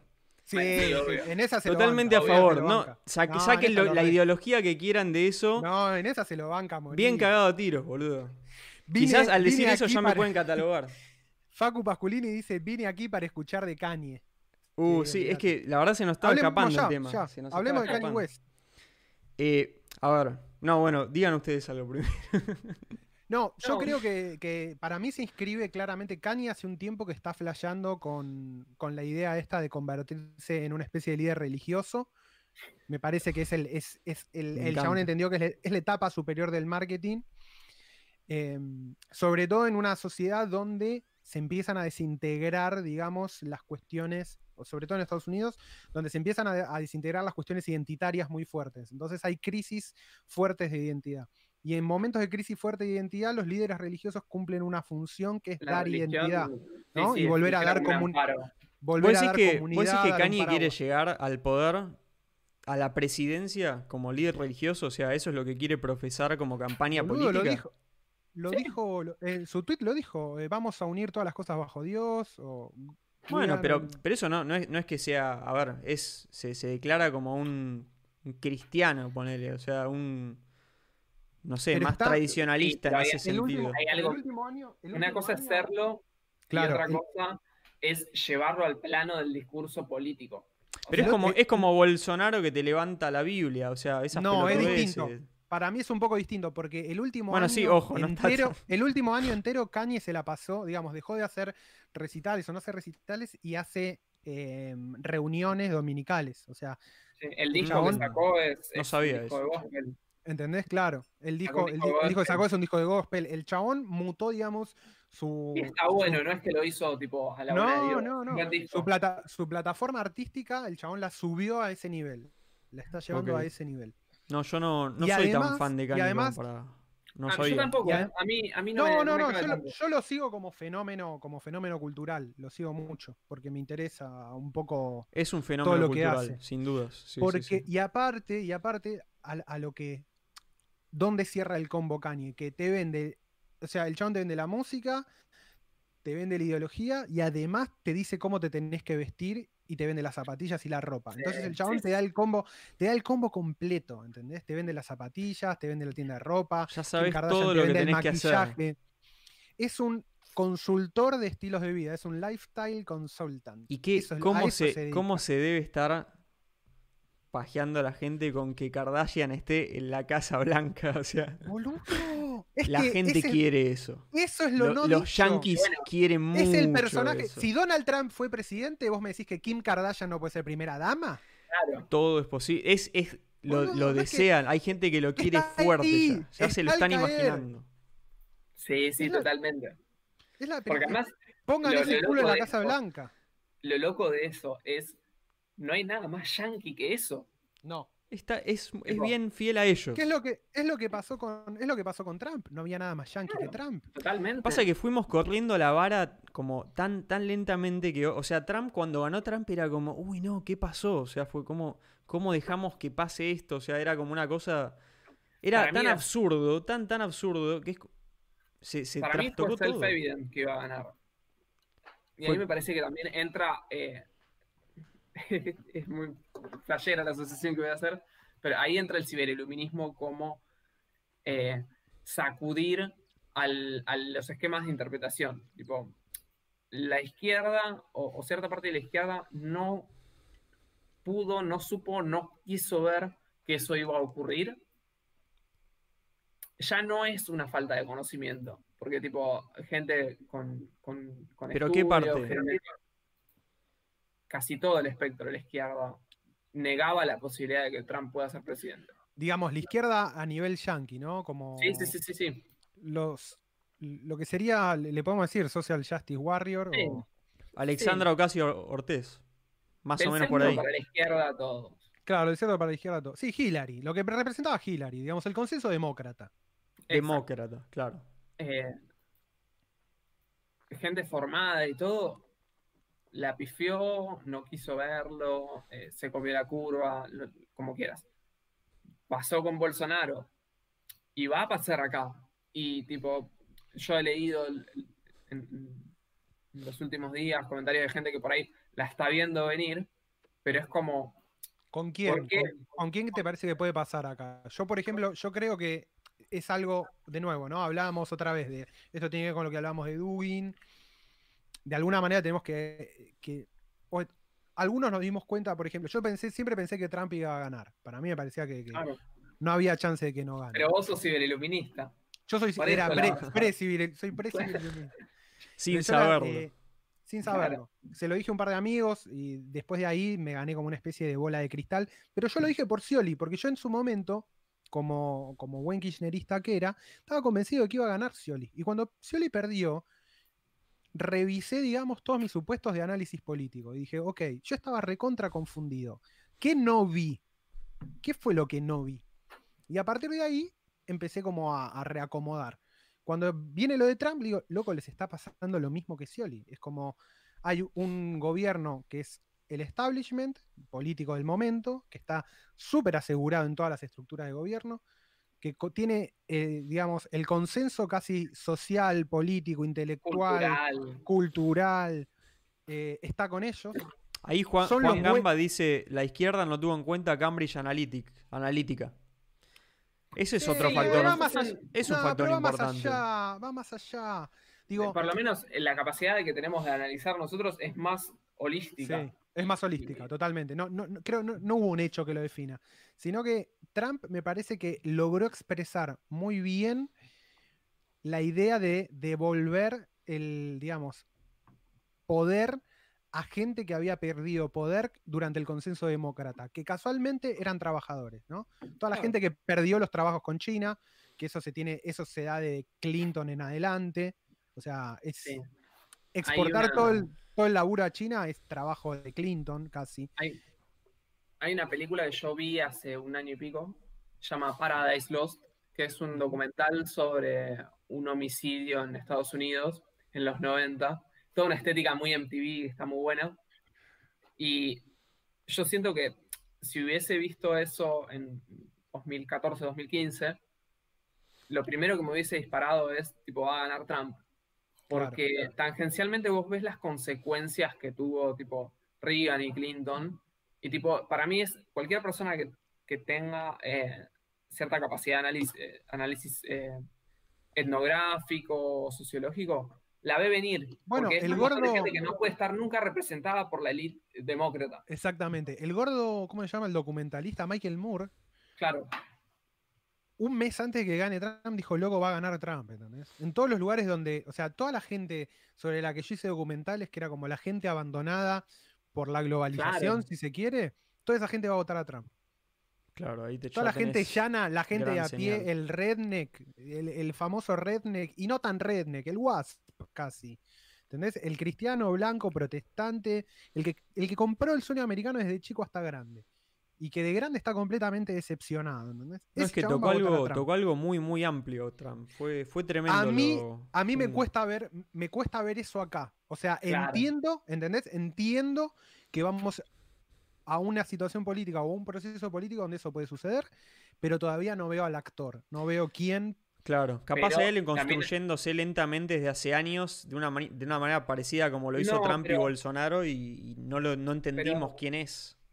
Fíjate que Trump y Bolsonaro, si bien tenían todos una carrera de antes, fue como muy repentino. O sea, Bolsonaro se construyó como posibilidad en un año y medio. Más o menos, Sí. ¿eh? Eh. Porque tanto Trump como Bolsonaro años antes les preguntaban sobre vas a estar en política, te vas a postular y siempre coqueteaban con la idea y siempre con asesores y todo, en, buscando, viste, cuándo hacer la jugada también. O sea, ahí es como, está bien, es una mirada quizás muy, como que fue todo muy maquiavélico y quizás no lo fue y No, medio no, no. se fue El chabón también, pero- claramente, el chabón claramente vio el, vio el momento. O sea, para Sí. que alguien lo aproveche, tenés que tener a alguien con ganas de hacerlo. Eso está claro, digamos. Lo, lo ubicaron en el que momento correcto. O sea, el tipo estaba ahí, había hecho todo lo que había que hacer para ese momento y le dijeron, che, si querés es ahora. Todo lo que vos hiciste encaja hoy acá.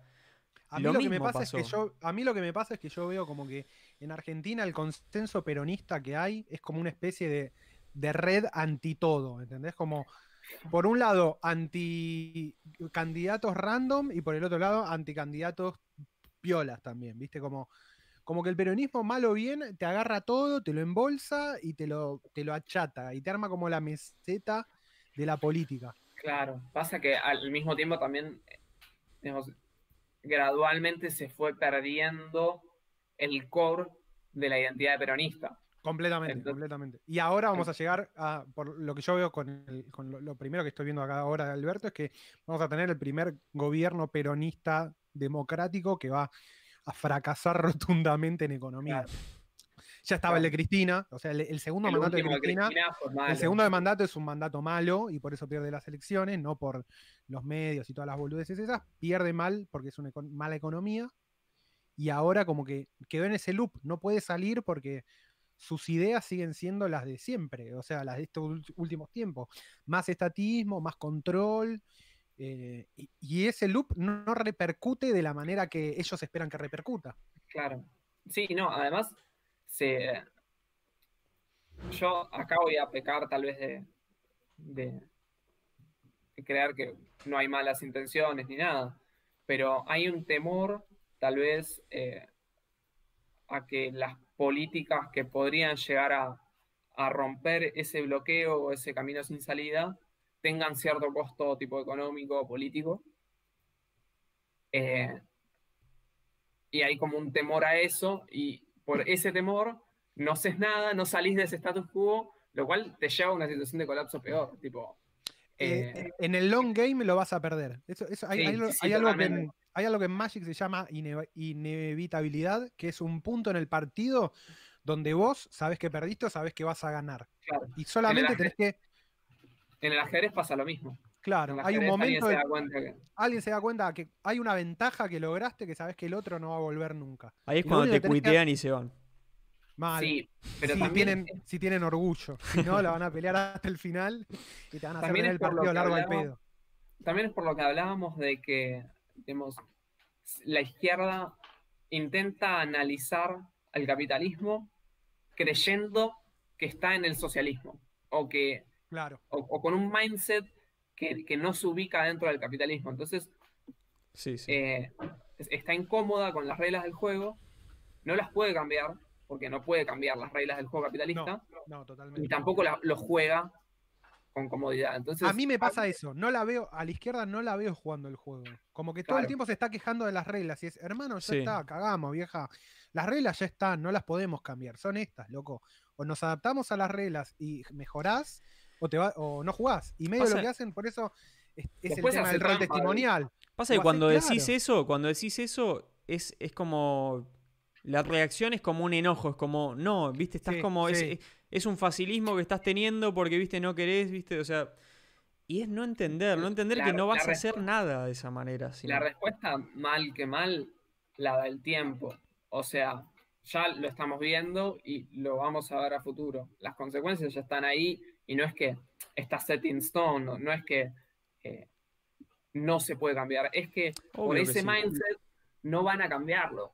Entonces, eh, bueno, Sí, no, no el- el arranca por ahí. concluye de vuelta en que por, por esa falta de, de- de adaptabilidad o de, de- de rever los propios principios, no se pueden anticipar a fenómenos futuros, como el de Trump. Totalmente. Voy a leer un par de comentarios. Mm, Pará. ¿A venir en Argentina? Bueno, ya habla- Trump desde el 2000 que coqueteaba con la política, dijo que se iba a postular si estaba seguro que iba a ganar. El cuartito dice vuelve el menemismo. Pepe Botellas dice Amalia Granata. El Trump argentino va a estar No, a la derecha de. Trump, de Abascal y hasta el propio Bolsonaro. Va a ser Gómez Centurión. Mm, no sé. Mm, Ahora lo podemos hablar. Es cierto el peronismo, bla, bla, bla. Puede ser Sergio Berni, que claramente busca una salida por derecha al kirchnerismo peronismo. Está muy, está muy atado No Sergio sé, Berni no lo- a- sí, no al, lo al cristinismo, inclusive. No, no puede. Sí. no, El tema es que la derecha no tiene líderes carismáticos, ponen. La derecha tampoco está jugando. qué el pasa juego con- está adaptado al status quo. ¿Qué pasa El con Tinelli? más latón. Tinelli, ponele. No, no, no, Tinelli no. ¿No tiene chance de nada? Creo que está muy odiado ya Tinelli, ¿no? No, intentó meterse, pero inten- intentó meterse en la. AFA, pero intentó meterse en la AFA y lo operaron mal. ¿Cómo no lo van a operar Sí, eh, pero metiéndose mí en política? la falla, siempre hay redención, pero me parece que la falla la tuvo ópticamente en pegarse demasiado al kirchnerismo. Al No, pedo, ¿no? No lo entendí eso. Por, claro, porque es, es la clase de persona que justamente podía llegar a ir por arriba de esa dicotomía. Que Acá es, hubiera- es- perdón. es coyuntural. Hubiera pasado con Ricky Ford, pero no se dio. Yo Ah, creo que hoy, hoy ojo, Ford eh. vivo es pre- era presidente. Sí, sí, sí. Yo lo votaría Era, por, era de, Kanye, era Kanye, LOLs. Era Kanye. Era Kanye. Era, Por nu- the era LOLs. nuestro potencial Kanye. Yo lo voto, boludo. Yo quiero que gane Ford Kanye. Yo ya lo dije. Yo quiero que gane Kanye. Ya sé que querés gane. Y Siempre está, querés que gane el caos. No, no, no, no quiero que gane el caos. No, Sí, tampoco sí, es tan sí, así. Hay, Sos caótico neutral. Sí, no sos neutral Es neutral. ¿Te gusta el caos. caos? Sí, sí. ¿Te gusta, te gusta la jodita? ¿Te gusta el barro? ¿Te gusta el quilombo? Bueno, puede ser, Ojo. puede ser. Un poquito sí, un, Un po- poquito. no te voy a negar. Porque después pasa, pasa esto. Un personaje como Kanye, que claramente no tiene idea de cómo ser presidente, llega al poder y ¿qué es lo que hace alguien que no tiene idea? Sí, asesores. Se aferra a lo fundamental, se aferra a la ortodoxia. Mm, sí, bueno, sí, sí, no sería Sí. una locura. Pero la, la ortodoxia No es la, ortodoxia entendida como tipo los manuales de economía de la Universidad de Chicago, es la ortodoxia del poder en sí mismo. O sea, la- Claro. los principios más elementales de, de cómo se rige el poder. Entonces, Caga- cagadas fuertes y, y claras. Claro.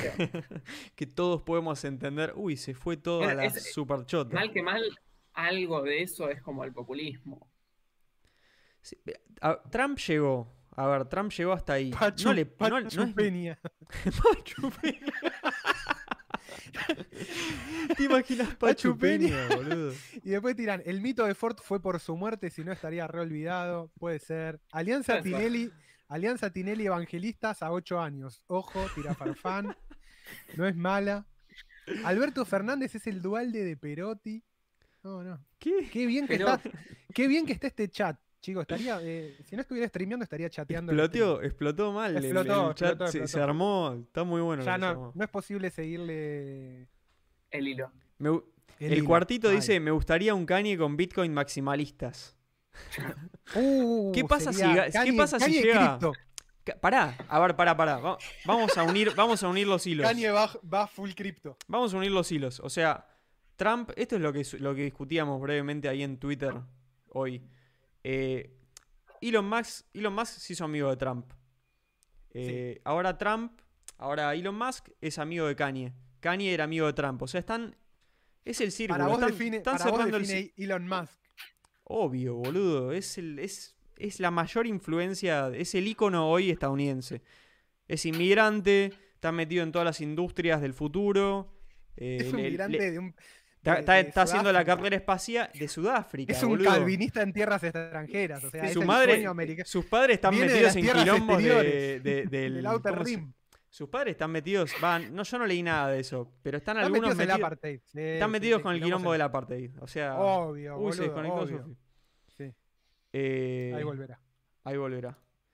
Los eh, escuchás y sí, boludo, olvídate. Olvídate. Yo no sé si es tan definitorio, pero obviamente algo, algo juega, algo juega.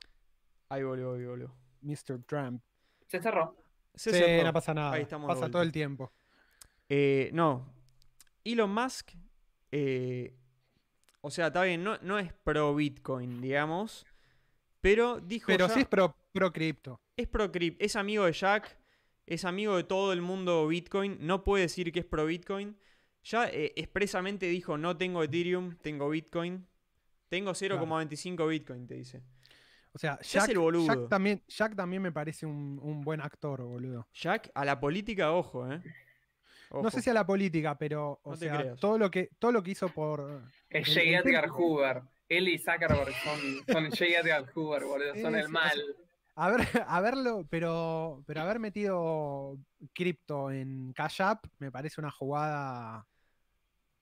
Juancho, si querés buena. salir y entrar así, se, se ordena después. Ah, dale, salgo y entro.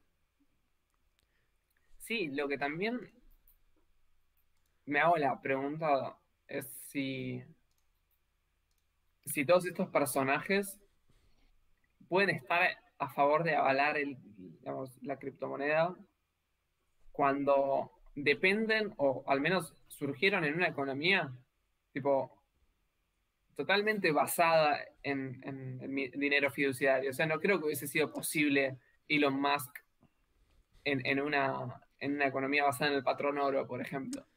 No, ni hablar, No, ni, en ni en pedo. pedo. No, y es ahí el es, hombre, ahí es donde es yo Juan empiezo Carlos a defender. Olvida- No, boludo, está rebancado por el Estado, con todo el... Sí, no, no. Sí, Pero por el Estado y por el establishment. O sea, el, Pero el- no el solo truco de Tesla, el, el truco de Tesla es que, che, loco, mientras aplicamos este know-how de construir cohetes, lo convertimos en una empresa privada y ahora todo esto que era conocimiento estatal es el conocimiento privado y cotiza en bolsa y gente pone guita. Y con esa guita sigo haciendo el proyecto y lo que sea, pero ya eso vale un fangote de guita. Y no hay vuelta atrás. Es como, listo, ya está. está pri- es... Porque lo que tienen los yankees es que privatizan el conocimiento de forma exitosa. Es eso, es Apple, Claro. es. Digo, Amazon me parece que está jugando otro juego porque está más metido en el palo de la logística. O no sé, o, o toda la, o, o servicios web, digamos, como. Sí, Pero información. mal.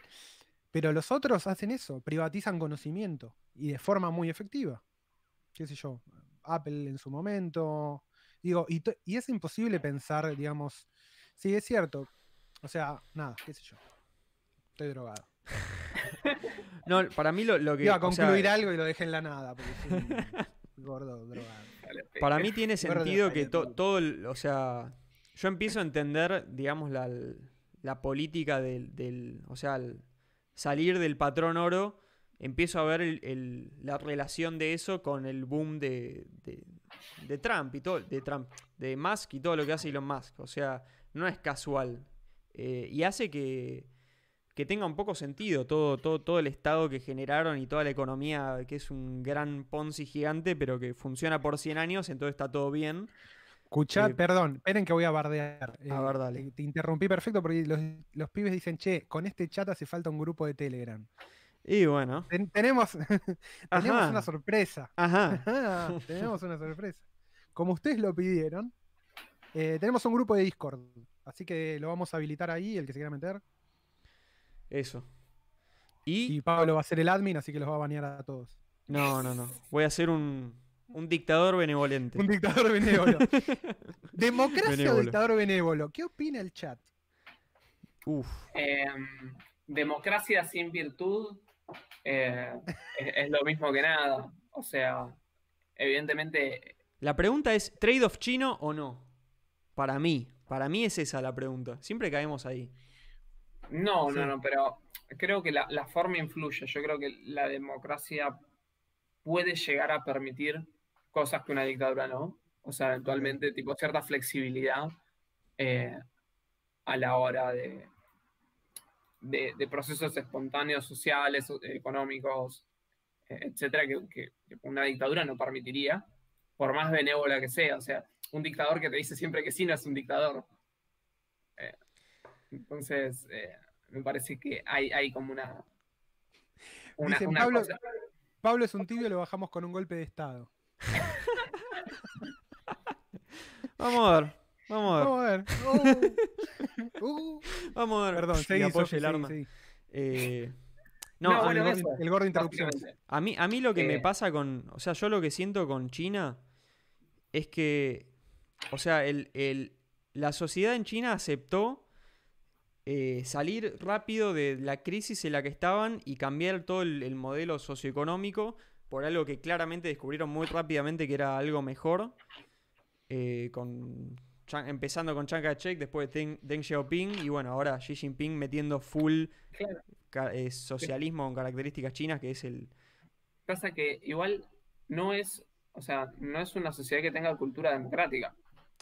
No, Claro. no, de hecho, de hecho, decíamos Claro. eso también. De hecho, se Pequeño siente, detalle. es una sociedad que se siente en crisis cuando no, no hay, no hay Una unidad. fuerte. O sea, necesitan ese, esa unidad, necesitan un rey, un...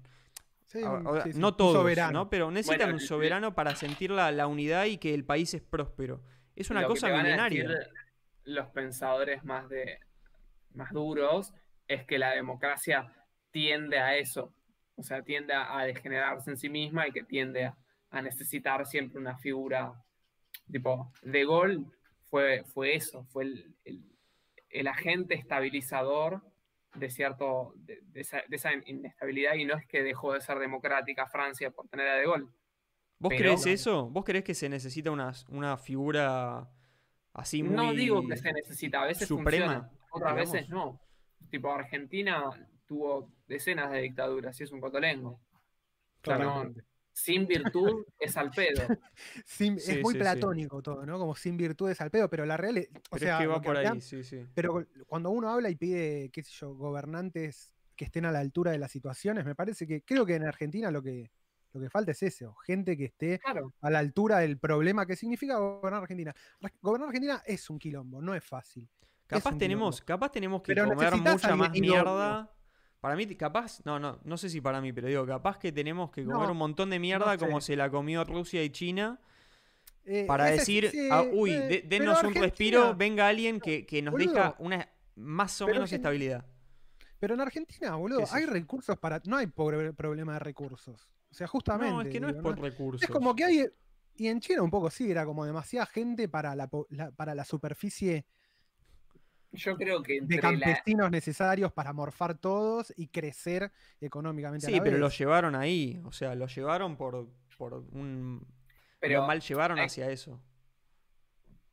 había también disputas internas, había warlordismo, o sea, es diferente. Yo creo que acá hay, eh, están muy velados los intereses de la elite eh, y como que la clase política no, se- no se anima porque tipo, el mismo juego que, lo sustenta en el poder al político le impide explicitar bajo qué fuerzas Reglas asumió. La oligarquía, digamos, es un país gobernado por la oligarquía. Exacto. Históricamente. Fin. prácticamente. Yo, co- yo coincido, o sea, en, en esa, esa visión yo, la- yo creo que es así, boludo. O sea, Y, y por eso, Y la tipo, oligarquía es anticapitalista, boludo. Esto es, lo que, Claro. esto, es lo que la, esto es lo que la gente no termina de entender. Esa estructura feudal de propiedad de la tierra de mil familias, como dice Moreno, lo que sea, la cantidad de gente que efectivamente es dueña de la tierra, es anticapitalista. Atenta contra el desarrollo Pero ¿qué de mercado. con eso, boludo? ¿Qué haces no con sé, eso? te juro que no sé. Yo lo no, que, lo vos- que vos se estás- proponía en los vos- 70 era matarlos a todos. Bueno, no, no. A ver, Montoneros era de última Montoneros- vayan, vayan y, si los matan, joya. Bueno, boludo, ¿Entendés? Pero yo no voy a decir estoy a favor La guerra revolucionaria de Montonero fue, bueno, los vamos a matar, y en el medio se encontraron con un ejército que le dijo, no, mirá, nosotros acabamos de estudiar esto en Francia que no te dejas ganar. Porque se llama guerra contra insurgente. Para mí nada, nada está 30.000 sacado. personas. Para mí O sea, na- no puede, es estúpido sacar visible. cualquier posibilidad del tablero. Yo estoy a favor de que consideremos todas las posibilidades, porque no hacerlo es estúpido. Entonces, ¿está el Bueno, tablero de ir y matar a todos? Está. Pueden ir y matar a todos. A ver, háganlo. A ver cómo les sale. No creo que les No, no, salga yo bien. No van a voy- conseguir. no voy a, guillotina, guerra civil, se prendió No. el chat, vamos. no, no voy a discutir eso en, en un- en una, en una videoconferencia, pero Bueno, eh, mi arsenal de armas No. 3D no dice lo mismo, pero. no, yo creo que, que una buena manera, bueno, o sea, sí, no, sin dolor no va a ocurrir, pero es Listo, ya no falta que diga más. no, creo que Yo te aclaro que quiero participar en, en- en- en lo que estés planeando. Contame. No, no, Contame. no, es, es- es muy simple, o sea, buscar un, un punto de apoyo que no sea ni el, el empresariado industrial tradicional, que está recontra entongado, que depende de que el Estado le controle dos o tres variables, Totalmente. y tipo la, la oligarquía agraria. Eh, o dejar a la buena de Dios a la oligarquía agraria, tipo hagan lo que quieran. Digo, el, Manejan sindicali- tesoro. el- el sindicalismo es un factor hoy el por problema hoy es el pro Estado- oligárquico. El Perdón. sindicalismo hoy pro oligárquico, sí, ponele que sí. Más sí que no, me parece. Más sí Más que que no. no, Es sí, más sí, parte sí. del problema ya que de la solución. Sí, para mí punto, sí. ¿no? Sí, sí, sí, sí. O sea, no, no es para decir, no, chau a todo el sindicalismo, impide, pero. impide que entren nuevos actores empresariales, sí. Claro. o, o al menos tipo los disuade. Hay un eh, problema. porque- sí, pero lo que decía es, el, el Estado necesita de más o menos estar en buenos términos con, con el sector agrario, porque es tipo una fuente grosa de ingresos, básicamente. Entonces, Totalmente. no puede decir, bueno, me pongo de culo con vos, te hago mierda, ni tampoco le gusta el dejo que hagas lo que quieras. Claro. Entonces es una, es una, es la teta de la vaca que siempre quise tener. Entonces, La, la pregunta es, ¿se puede resolver este problema democráticamente no. En Argentina, estamos en hablando. Argentina? O sea, se puede resolver democráticamente, es un proceso que te va a llevar 20, 30, 40 años. Con Ese es el tema. Eso Sí, es lo que entendió no. China. No, no, no, con suerte. Eso es lo que Con entendió suerte. China. Para Pero mí. el trabajo sus en China lo hizo Mao, o estoy equivocado, o me faltan, me falta data histórica. No. Mao. en- A ver, no. No sé, no, ta- tampoco sé todo lo que hizo Mao, pero me parece que hizo. Se, se rompió. hizo cagar. Los hizo cagar, claro. O A ver, sea, a ver si. limpió a todos. Los hizo cagar y forzó la creación de una burguesía industrial nueva. A ver, quizás, quizás lo que, lo que pasó China con Mao era necesario para lo que venía después. O sea, No, era, era el- obviamente. En ese es- sentido ojo. se puede argumentar que sí, que, que fue positivo, pero es la, es la es un poco, parte. es un poco el, el proyecto fallido del peronismo, ¿no? Que nunca, como que su piedra histórica fue, bueno, controlamos todo el país y ahora hay que desarrollar la burguesía industrial y nunca llega a esa etapa, ¿no? Digo, le pasa, que- le pasa al primer Perón, le pasa al kirchnerismo, le pasa varias veces. Lo que por ahí, tipo, el, el dogmático viborita que te dice, no, China progresó gracias a las reform- reformas pro mercado, es que, tipo, en, en una, en un análisis histórico más profundo, te das cuenta que no hubiese sido posible sin ese Claro. borrón y cuenta nueva de Mao. O sea, e- era Pero se fue a la mierda, se fue a la mierda, Mao. Pero, a ver, el problema es que todo- todos los países y todas las culturas en algún momento se fueron a la mierda. Claro. Pero es la parte, o sea, es la parte que tenemos que, que no la podemos como pensar como parte de la solución. O sea, hay que intentar no pensarla decir, como parte de la solución. Argen- Argentina, Dios no lo quiera, va a un conflicto que va a tener muertos. No, no te voy a negar. Hagas eso o no, hagas eso o no, no, no es que lo vas a elegir, porque tenés una tensión intrínseca. Ya estás yendo hacia un problema. No es que lo podés evitar. No puedes tocar Imagine y decir, bueno, ya está, todos somos amigos.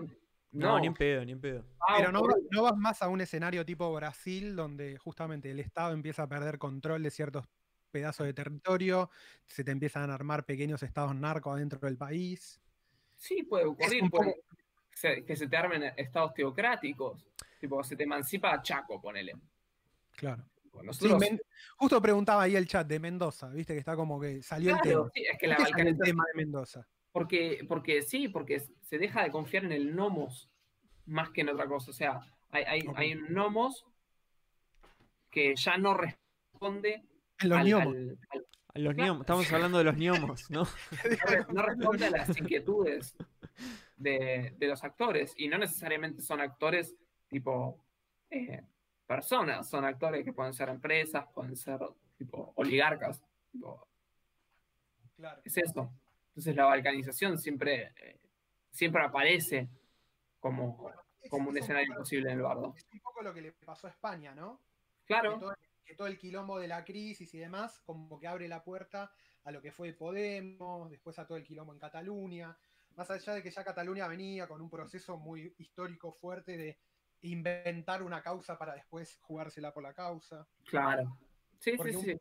De Cataluña no la tenía, la que la tenían eran los vascos, eran como, bueno, los vascos sí tienen una, una cuestión, una tradición y todo, pero Cataluña medio que se fue creando su propia memoria histórica y todo, es muy loco eso. Sí, sí, sí. Bueno, digamos, te pasa eso con, con Mendoza también. Es que hay, ¿Qué onda eso de una- Mendoza? ¿Hay, hay seriedad en esa discusión? más o menos, o sea, eh, No entiendo eso. Lo- no, lo plantean como una, como una posibilidad, pero no creo que en términos radicales, sino en términos de, bueno, eh, no vivimos en un país de facto federal, entonces hagamos todo lo posible por, por tener un gramo de autonomía. Entonces, Claro. pedís el codo para que te den el menique. Claro. Sí, no, hay, hay un punto, hay un punto ahí, la verdad que. O sea, es. No- es para pensarlo, la verdad. O sea, es, es un quilombo cambiar algo así, pero. Sí, no, es que en realidad es, es- es- surge porque no se quiere cambiar una estructura de un país que se dice federal y no lo es. Entonces, Claro, Argentina es un poco eso, ¿no? Como que nunca damos, nunca queremos pagar el precio que hay que pagar para ser el país que queremos ser. A mí me- Exacto. Sí, yo sí, siempre siento eso. Sabemos que hay que pagar un precio, no es el sacrificio. ¿El precio cuál es? Bueno, cambiar la estructura clásica que tuvo el país. Cambiar, cambiar en serio, no. Aceptar lo que sos y jugar con eso. Claro, boludo, Argentina tiene un montón de capacidades, boludo, y siempre siento que, que el, el país que nos vendemos o, o lo que nosotros queremos venderle al resto del mundo no es lo que somos, ¿entendés? Siempre siento como una disociación muy grande entre lo que creemos ser y lo que, y lo que hacemos bien y lo que nosotros le mostramos al mundo como que hacemos bien o no sé. Nada. Para mí tiene Me que ver con que- la, con la crisis que de, de identidad. un argentina. sinceramiento fuerte de, loco, somos buenos en estos aspectos, por ejemplo, como, ¿qué somos buenos? Agronegocios, farmacéutica, un poco de tecnología, por lo menos tecnología medio chota para el tercer mundo. Somos, tenemos Servicio. Tenemos Argentina un- potencia, loco, el submarino nuclear. el submarino nuclear, claro. Se te fue la claro, cámara, claro. Juancho. Sí, se apagó la batería, ahí cambio la batería. Dale. Totalmente, totalmente, el submarino nuclear. No la leí todavía la nota tuya, la tengo que leer. No, imperdonable. La tengo que leer, la tengo que leer. Ahora, ¿Está eh, buena? Sí, ¿no? Sí, sí, sí. Farfán va, Farfán va a ser una y, y la va a mencionar también. Sí, sé que Farfán está con, con ese tema. Sí. Porque, di- digamos, también eh, hay como. Hay una sensación de que al cambiar el orden. El orden. O al ver tambalear el orden liberal en el mundo, eh, ya los consensos eh, de no agresión y los consensos de que todo, todo se resuelve en un escritorio pasa a estar un poco más lejos de, del horizonte y, y decís, bueno, es buena idea garantizar tus, eh, tus capacidades y tus recursos armándote. Ahí Claro, entra claro, también lo de, lo de la- el derecho a tener armas, tipo, a un Mi nivel- pregunta, claro, nivel mi pregunta, mi, mi pregunta por los fierros era esa, digamos. No, solo el fierro como una cuestión individual, sino como una cuestión estratégica. O sea, ¿por qué Argentina no empieza? O sea, ya que somos tan aficionados al gasto público, y no lo digo mal, es una tradición que tenemos, digo, ¿por qué no direccionar ese gasto público a la construcción Bueno, de una es- fuerza que nos ponga en paridad con las potencias? Eso es lo que Force. digo en la nota sobre el submarino. tipo, agarrás y redirigís. No te digo, hacer un ajuste del 40% en los jubilados. Agarrá y sacale puchos a tipo el Poder Judicial. Claro. claro, Tipo, claro. Sí, sacá, sacá de a poquito. puchos. Sacá de a poquito. Ponés a Tandanor, Sabés que Ah. Tandanor va a tardar 10 años en hacerlo, pero no importa, lo haces, pones a la CONAE, sabés que va a tardar otros 10 años en sacar el CAREM, y los escuelas pones laburar. técnicas. Escuelas Es- técnicas. Eh, eh, el gran, es una, Además, siempre se cae lo, lo que mismo, hace- pero. No, el, el gran problema de hacer eso es, es la corrupción. O sea, ¿cómo le sacás poder al, al poder? No, no, olvídate. a la olvídate, justicia, olvídate de la quilombo. corrupción. Si, si vos tenés directivas, si vos tenés directivas firmes y objetivos firmes y medianamente una- un, un mecanismo que te permita cumplirlos, olvídate. El, el punto acá es tenés que tener una política coherente, al menos para hacer una cosa. Claro. Entonces, eso ya te va a servir de plataforma para mejorar pequeñas otras cosas. O sea, la, la idea de, mejor, de, de hacer un submarino nuclear es, bueno, necesitas determinados tipos de tecnologías, determinado tipo de conocimientos, y eso te va a gener- generar un microclima o un- una pequeña biosfera de empresas, de conocimiento un que, ecosistema. claro, eso se expande después. Entonces Sí, me parece que.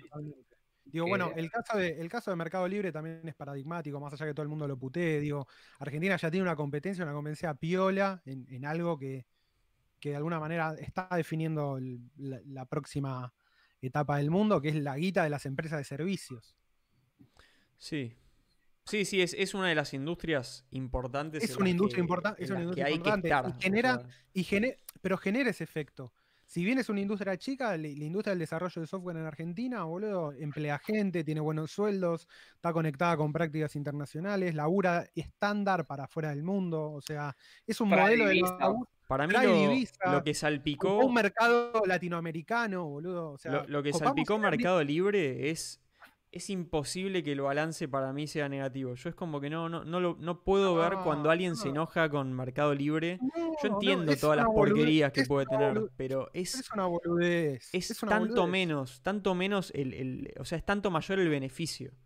Que no, no, no puedo. La verdad, o sea, Totalmente. todo bien, viste, uy, Galperín, digo- pasa Galperín, viste, Discu- tiene plata. Me chupa tres huevos Galperín, con- boludo. He discutido con conocidos, boludo, y cuando y todo el mundo te putea dice, no, porque negrean a toda la gente. Boludo, cuando. Boludo, la- el cobra 50% alguien del país negrea. El 50% No, del país aparte- negrea aparte. pero boludo, pero Es la realidad también. tiene sueldos muchísimo más altos que la media para puestos medianamente calificados. Y los shit jobs que tiene son pocos que están destinados a la logística nada más. Que te paga lo mismo Correo Argentino, o Galperín o Oca, ¿entendés? Con un Claro. contrato tercerizado. Es un shit show, boludo. Y está así, y el sindicato que lo banca está entongado también. Entonces, bueno, boludo, ¿qué querés que te diga? Es discutirle cosas que me parece que no, no, no es lo más importante, o sea, para discutirle a Mercado Libre. O sea, Boludo, y aparte el efecto que tuvo en el. Hoy por hoy no hay un solo, no sé, pero no hay un, digo, no hay un banco que tenga ya una plataforma demasiado chota de home banking, boludo. Sí. cambió, cambió toda la, la banca subieron- digital, la cambió, la, la- le- Subieron le, de dio un patadón, aparecieron, boludo. aparecieron bancas digitales, digo, y esa fue la amenaza de Mercado Libre va por todo.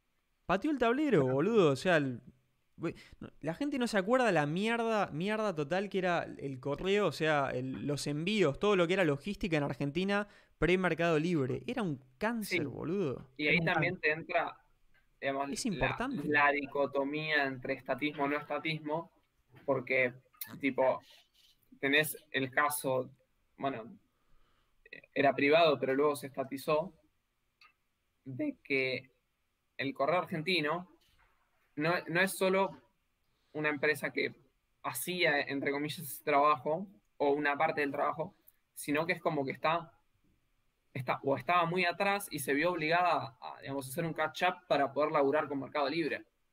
Y tipo, hay un partnership ahí que, en el cual el Estado tiene una, una posición de negociación o una posición donde, donde puede operar.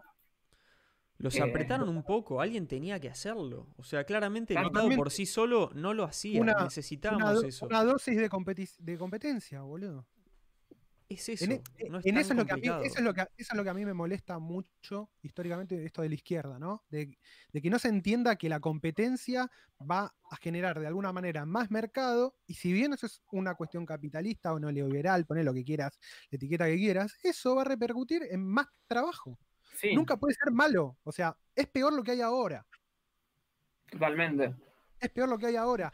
Obviamente que lo tenés que hacer con las reglas suficientes para no comprar eh, el pack de ideología que te baja a la escuela de Chicago y, y hacer Pero- mierda todo. Sí, Pero es sí, la- las veces que ocurrió eso fue porque el, el Estado intervino para impedir que, digamos, los trabajadores se organicen para pedir mejores condiciones. O sea, Totalmente. intervino activamente, activamente para, tipo, Exactamente. en detrimento. O sea, lo, lo único que tenés, lo único que tenés que hacer es decir, bueno, como Estado ocupo el rol de no boicotear Claro, a las organizaciones sindicales. básicamente eso. Menemismo con sindicatos. Claro. Mira, ahí, ahí Damián Catanzaro dice, y ahora le falta la competencia en Mercado Pago. Totalmente. Totalmente Pago le, falta. liquidando. Está surgiendo ya la competencia. Lo que es importante es que Mercado Pago no es, no tiene eh, no- ganado el tema de los pagos con QR ni las billeteras virtuales en todo Latinoamérica. Entonces es una lucha por Latinoamérica esto, ¿no? no solo por Argentina. Argentina, bueno, obviamente usa Mercado Pago y no sé, en Brasil está muy fuerte también, un par de lugares, pero en Brasil, por ejemplo, usan, está creo que el banco Nubank, creo que se llama, no me acuerdo, eh, que es un neobanco, es un banco digital, y hicieron la jugada de, armar infraestructura de pagos y todo, y pagos QR, y viste, y acostumbrar a la gente a eso con su banco. Y ya, o sea, lo hicieron el avance ya con una estructura bancaria directamente, ¿no? No es. No hicieron todo el laburo de mercado libre de billetera virtual y toda esa cuestión. Eh, o sea, Mercado Libre ya tiene competencia. No la tiene quizás tan fuerte en Argentina, que está, no sé, otro, algunos competidores mucho más chicos como, no sé, Walai, bueno, y todos los bancos virtuales, Brubank, eh, Willow Bank. Ahora creo que se registró Open Bank, que es de Santander. Este año van a aparecer banda de bancos sí, digitales sí, y bueno, sí. medio que está todo frenado. Pero digo ya, y todo eso apareció porque se empezó a generar un ecosistema de eso. O sea, Totalmente, totalmente. Porque se educó, que es el, Se es el laburo que, Sí, que la- hace el es- primero. Se ensuciaron las manos, boludo. Sí, sí, sí, sí, sí. Bueno, yo estoy joya, ¿eh? Vamos dos horas y tres. Sí, Bien. Yo sí, creo que- sí. Yo estoy... Creo que estamos más o menos bien por acá. Tremendo cómo estalló el chat. Tremendo. Llegamos a 70 personas, no puedo creer. Tremendo. es Se salió de. Dupli- control, boludo. Duplicamos el, el histórico. Duplicamos el histórico. La verdad que es increíble. Eh, nada, estuvo- Bueno. Bueno, Para, para, re- para para redondear. repasar, una de las claves que, que teníamos como, como movimiento, entre comillas, era hacer cosas fuera de Internet. Claro. Este año nos hizo mierda, pero digamos que, que también problematizamos eso, tipo la, la, la ausencia de espacios genuinos de, de elaboración o de discusión política que no estén mediados tipo por Internet. Claro. Sí, me encanta, me encanta. Sí, eso lo rebanco. Me parece que es lo. Me parece que hoy por hoy es lo mejor que se puede hacer. Porque Y que va, internet, va- va a ser re, re necesario. recontra, y más con todo el quilombo que, que- que hubo con esto de la pandemia y todo. Yo lo veo como también como este año es el año que nos damos cuenta de alguna manera la importancia de los vínculos sociales y lo importante del mundo real, boludo. Lo importante Sí. que es verte cara a cara con alguien, boludo. Que es otra cosa. Está buenísimo internet, es un re mambo, puedes conocer un millón de personas. Pero cuando te juntás con un amigo a- o una amiga, te gustás a agarchar, a fumar porro, a no sé, boludo, comer asado, lo que sea, es excelente, boludo. Fue un Es baldazo, un baldazo de agua fría medio para toda nuestra generación, ¿no? Que estábamos tan. O sea. Bueno, pero nosotros ya veníamos eso. con esa idea desde, desde el año pasado. Por eso nos flashó esto. Es Mm. como. Fue, fue muy loco. Está luchando. Sí. It's fighting back. Ese es, sabemos por supuesto todos, el hongo, ¿no? Digo, para, Es el hongo. para el cerrar hongo por que nos ahí. vuelve, Ese es el hongo. vuelve- Está reclamando no. lo que es suyo. está reclamando lo que es suyo. Necesita, necesita poder, atención, necesita información. Está sin data porque no, hay- no está tocando humanos muertos. Va, en realidad está tocando un montón. Quizás es un, experi- es un experimento, ¿no? Para, necesitaba un poco más de gusto humano. El hongo te da cuando él quiere y después te quita. Es... Y no aceptarlo es, es no aceptar nada de, de nada de lo que estuvimos hablando. En, en base a qué se alimenta el hongo. Se alimenta en su, su, su De especie materia orgánica. de materia orgánica, básicamente. Sí, sí, sí. Medio de árboles, plantas podridas. los- Es corte, es corte de un navegante de Dune. oh, me, mata- me mataste con la referencia. Eh, los navegantes.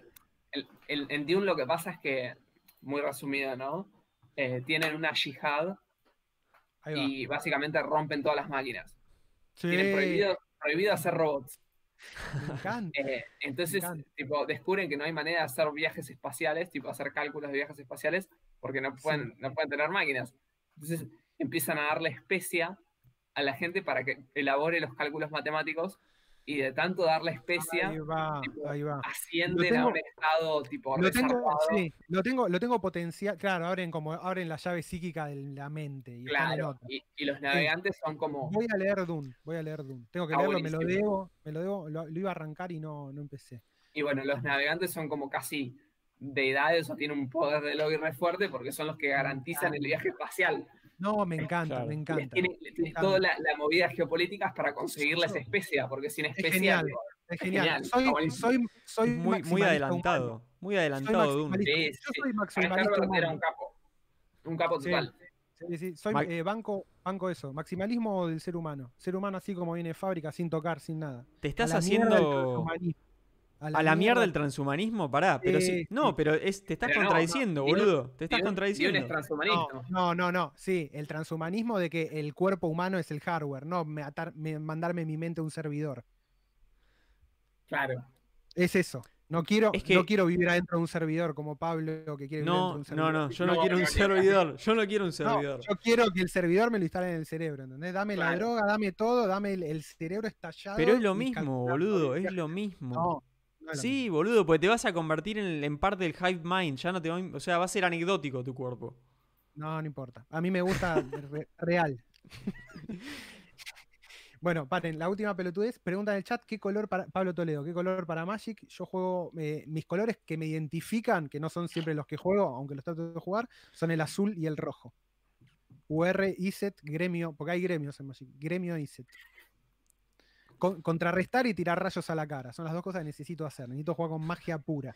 Yo quiero la carta del sapo que te atraviesa con un lengüetazo el No, corazón, la voy a- la boludo. voy a comprar, la voy a comprar la- esa la voy a comprar. No, La voy a buscar y la voy a comprar. en Sí, medio chao, milisegundo te, te atravesó todo el cuerpo y sacó tu corazón, boludo. Es el guardián del hongo. Y el, el- el mazo de todas cartas tipo hongo, quiero. Ese hay que armarlo, boludo.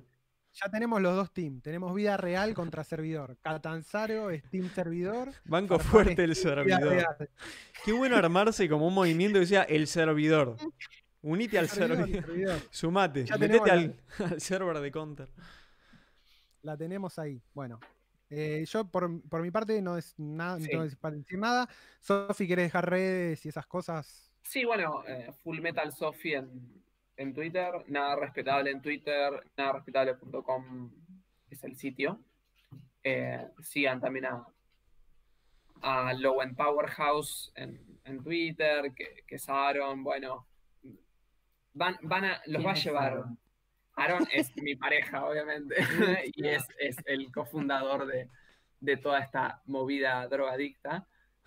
Eh, Excelente. excelente. Está Nazarena y Matías también, que, que ellos le pusieron el nombre.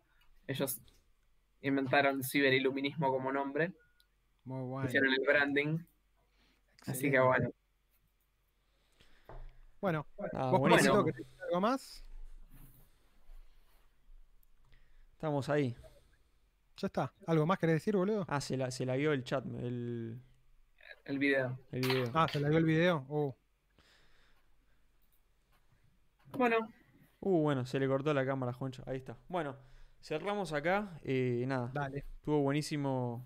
Gracias a todos por sumarse. Suscríbanse si no se suscribieron.